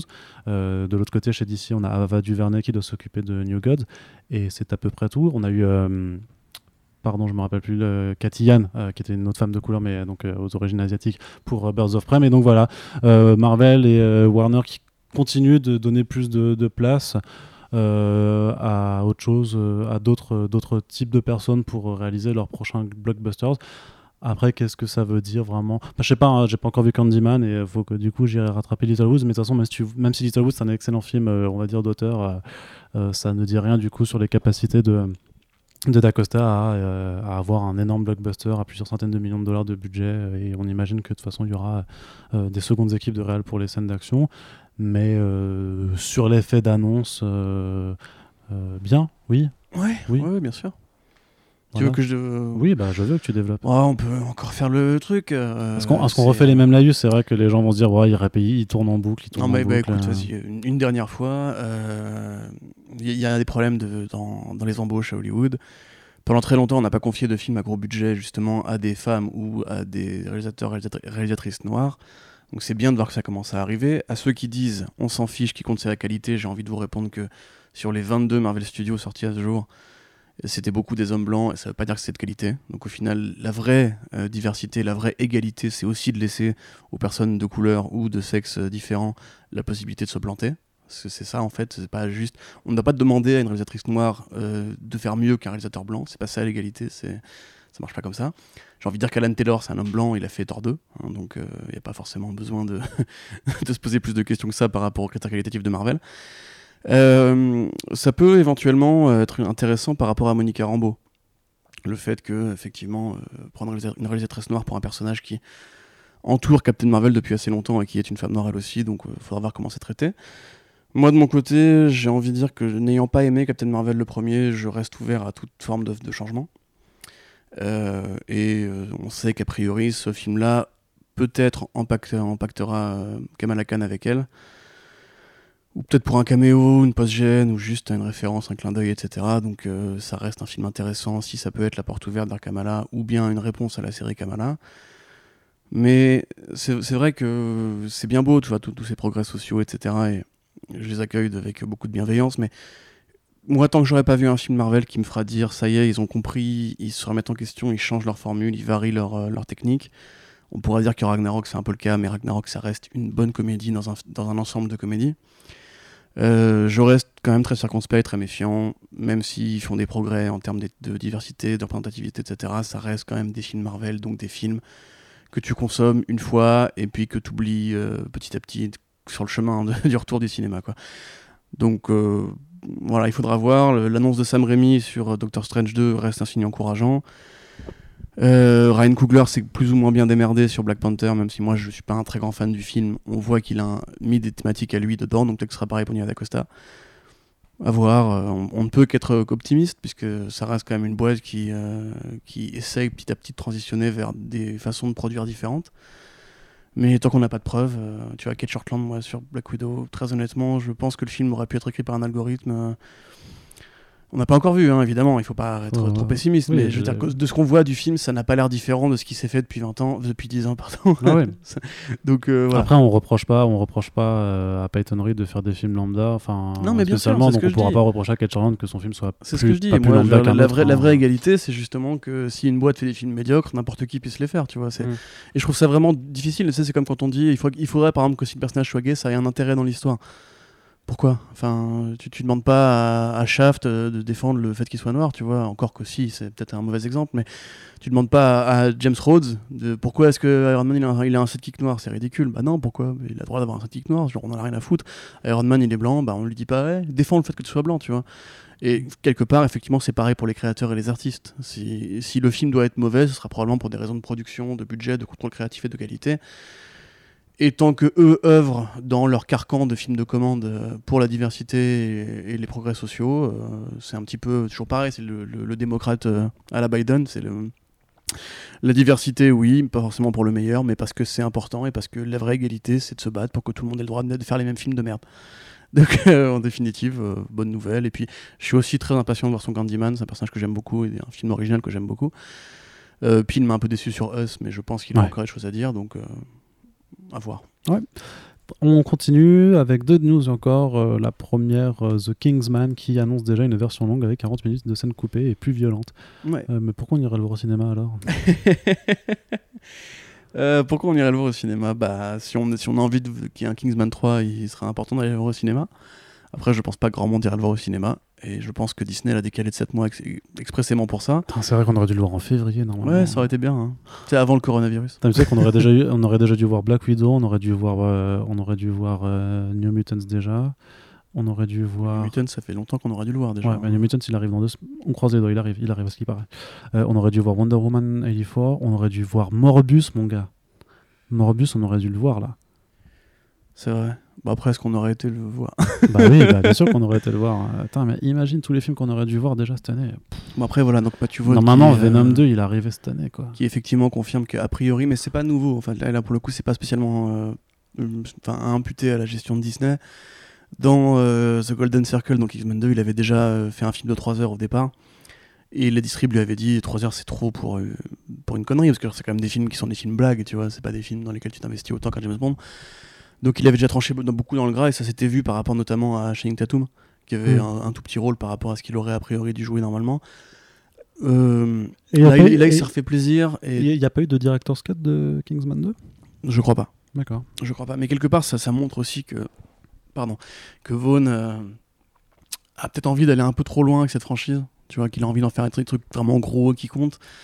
Et qu'en définitive, le mec n'arrive pas à gérer un budget, un planning de production. Et c'est peut-être pour ça aussi que Disney s'est dit autant le freiner, autant le décaler son film et le, le- le tuer dans l'œuf. Parce que justement, ça nous évitera de devoir justifier un troisième film et Tu fais compagnie. des procès d'intention un petit peu quand même, Mais non, mais le, le Kingsman 1 et 2 euh, ont fait quasiment les mêmes, les mêmes rentrées d'argent. 400 millions, 400 millions, je crois. Sauf qu'au départ, le 2 a quand même coûté beaucoup plus cher. Donc, euh, parce qu'après, il y a les budgets annoncés et les budgets réels, tu vois. Donc, euh, moi, j'ai tendance à me dire que Disney, comme ils ont beaucoup tué des films de la Fox qui les intéressent pas ou qui font pas un milliard de dollars, peut-être que justement, ils ont fait exprès de le décaler en se disant, euh, là encore, ça nous a coûté assez cher pour ce que c'est. Parce que là, en plus, c'est un période piece. Donc, ça veut dire qu'on soit plus de décors, des costumes, etc. Et beaucoup de fond vert, a priori, parce qu'il a l'air plus chargé en action. Euh, moi j'ai tendance à me dire que Disney sait- savent ce qu'ils font en le décalant de 7 mois et en ne, le, redécalant pas, alors que là en septembre, a priori, les gens vont pas forcément aller tous au cinéma comme ils devraient y aller euh, en temps normal. Donc voilà, je suis pas très confiant par rapport à l'avenir de la franchise. Et comme tu dis, si en plus la vraie version du film n'existera qu'en Blu-ray, bon, en tout cas la version pour, pour les, les mecs comme nous qui aiment bien les gerbes de sang, euh, moi je peux peut-être attendre la version Blu-ray, je sais pas. On verra bien. Ouais, il faudra bien aller voir le cinéma si on veut en faire la critique euh, à l'heure de la sortie, euh, Corentin. Ça, ça sera toujours euh, notre travail. Ah oui, bien sûr. Et on termine avec Reborn de Mark Millar et Greg Capullo qui se trouve une euh, scénariste, Beck Smith, euh, pour euh, son adaptation ciné. Et Corentin me fait un signe qu'il s'en bat les couilles. Pour le dire très clairement, après, c'est vrai que le comic book était pas ouf du tout. Ouais, c'est à chier. Disons que si- s'il n'y avait pas les dessins de Greg. Capullo, ce serait vraiment. enfin, on n'en parlerait même pas. Ouais, ouais. Mais pour le coup. Alors, Reborn, Vas-y. en fait, quand tu meurs, tu vas au paradis des jeux vidéo. en gros, quand tu meurs, t'arrives dans un monde de fantasy, De fantasy, science fantasy, débile, qui est une sorte de dictature. euh. Mais vraiment, enfin, c'est- tellement, c'est tellement. Tu vois, tu vois dans, dans South Park l'épisode euh, de sur Family Guy, où tu sais, t'as des, des- des lamentins qui poussent des sphères dans lesquelles sont écrits des mots au hasard. Après, t'as cinq sphères qui tombent et Mhm. les scénaristes ouvrent et lisent du coup les, les- les cinq mots euh, dans l'ordre et ça fait un gag en fait. Tu vois, ça fait un gag automatique qui, sont, qui est créé comme ça euh, en random. Je pense que, à mon avis, Marc Millar, il a une piscine de lamentin chez lui aussi, tu vois, qui pousse des, des gags comme ça au hasard. Genre là, c'était mort, vie après la, enfin vie, mort, jeux vidéo, euh, Fantasy, fantasy, dictature. science, dictature. Voilà. Et ça, ça fait des chocs à pic. Enfin, c'est, c'est nul, franchement, comme bouquin. Je... Pourquoi faire un film là-dessus Enfin, Je sais pas, mais pourtant, c'est- Chris Mackey qui réalise, euh, donc euh, Ouais, celui qui a ouais, fait The. Lego Batman Movie. Euh, Beck Smith, c'est une scénariste qui est en train de grimper de, de ouf dans, dans les sphères hollywoodiennes, puisqu'elle elle travaille sur le, spy, euh, sur le spin-off euh, féminin de Spider-Verse, et celle qui planche apparemment sur l'adaptation de 100 Bullets, euh, qui est en gestation depuis très longtemps. Donc, non, non, mais je sais pas. Peut-être peut que justement, quand tu pars d'un comic book qui est très mauvais, tu peux en faire une Ah bonne oui, oui, adaptation et bien un, sûr. Et c'est- un- c'est et un bon film. hein. chez Mark Millar. hein. Kingsman, euh, le, la Oui. BD originale, elle est pourrie. Oui, elle est pas ouf. Euh, Enfin, non, elle est pourrie, elle est pourrie, ça n'a aucun intérêt. Elle est pas ouf. Le, le seul, le seul intérêt, c'est de voir euh, euh, Mark Hamill, euh, qui oui. se fait enlever. Voilà, c'est, le seul truc qui est cool dans la BD. Euh, après, oui, voilà, effectivement, c'est vrai qu'on a déjà vu des BD de Mark Millar, et je pense que c'est un peu le but d'ailleurs, c'est qu'en fait, ces, ces BD maintenant, c'est juste euh, le, elevator, le elevator pitch euh, et la, le, le, le- comment dirais-je, la bible de concept art et de Le design. Elevator pitch. Donc, c'est une grosse brioche qui. euh, euh, c'est ça, ouais, qui prend, qui prend, qui prend l'ascenseur. C'est ça, ça. qui met une brioche dans l'ascenseur. Bref, mais euh, moi, enfin, oui, Chris Mackay, je l'aime bien. Et je, je pense qu'il pourrait s'amuser avec un truc aussi débile j'aime bien quand tu, tu mets l'accent sur c'est débile, tu vois, genre. C'est nul. C'est nul. Nul à chier. Mais même les concepts art de Capullo, je les trouve pas ouf. Quoi. Enfin, il a aucune consistance cet univers. C'est vraiment des, un bric-à-brac de bouts de trucs qu'on a pris à Star Wars, au Seigneur des Anneaux. Enfin, pff, ouais. je- Honnêtement, j'attendrais plus l'adaptation de Sharky parce qu'au moins le personnage a un peu de gueule, même si la BD est, est nulle aussi. Et, ah, euh, ça va. Ou de Space. Bandits parce que l'univers de Scalera est sympa, même si la BD est nulle. ah, mais t'es un. Franchement, mais viens, on fait un podcast sur Mark Millar. J'ai envie de me défouler là. J'ai plein de trucs qui Oui, non, parce que moi j'ai lu surtout ces trucs récents, mais ces bons trucs, je les ai pas lus du coup. Donc, euh, Non, on fait que les trucs récents. bah non, bah non. Mais tu vois, Starlight par exemple. Starlight, ça pourrait faire un bête de film, Hum, en vrai, parce que c'est pareil, le, la BD est, est sympathique, Ouais. on va dire, parce qu'il y a Grant Parloff qui fait les dessins. Ouais. Mais tu vois, c'est un, un vieux héros, c'est le Dark Knight Returns de Flash Thompson, de Flash Gordon, tu vois. Hum. C'est euh, vieux héros pulp qui revient dans son monde après être plus vieux, etc., et qui pète un peu des gueules. Et MPH, c'est pas bien? Euh, ouais, on peut Ouais. un PH, c'est bien, c'est une série NBC, tu vois. on se comprend. non, euh, Jupiter's Legacy. C'est tout. Jupiter's Circle. Bah, Voilà. de Peter Legacy, c'est en production, hein, donc euh, Mm. ça, ça, ça Et surtout, ne faites pas cette horreur, la Prodigy. euh.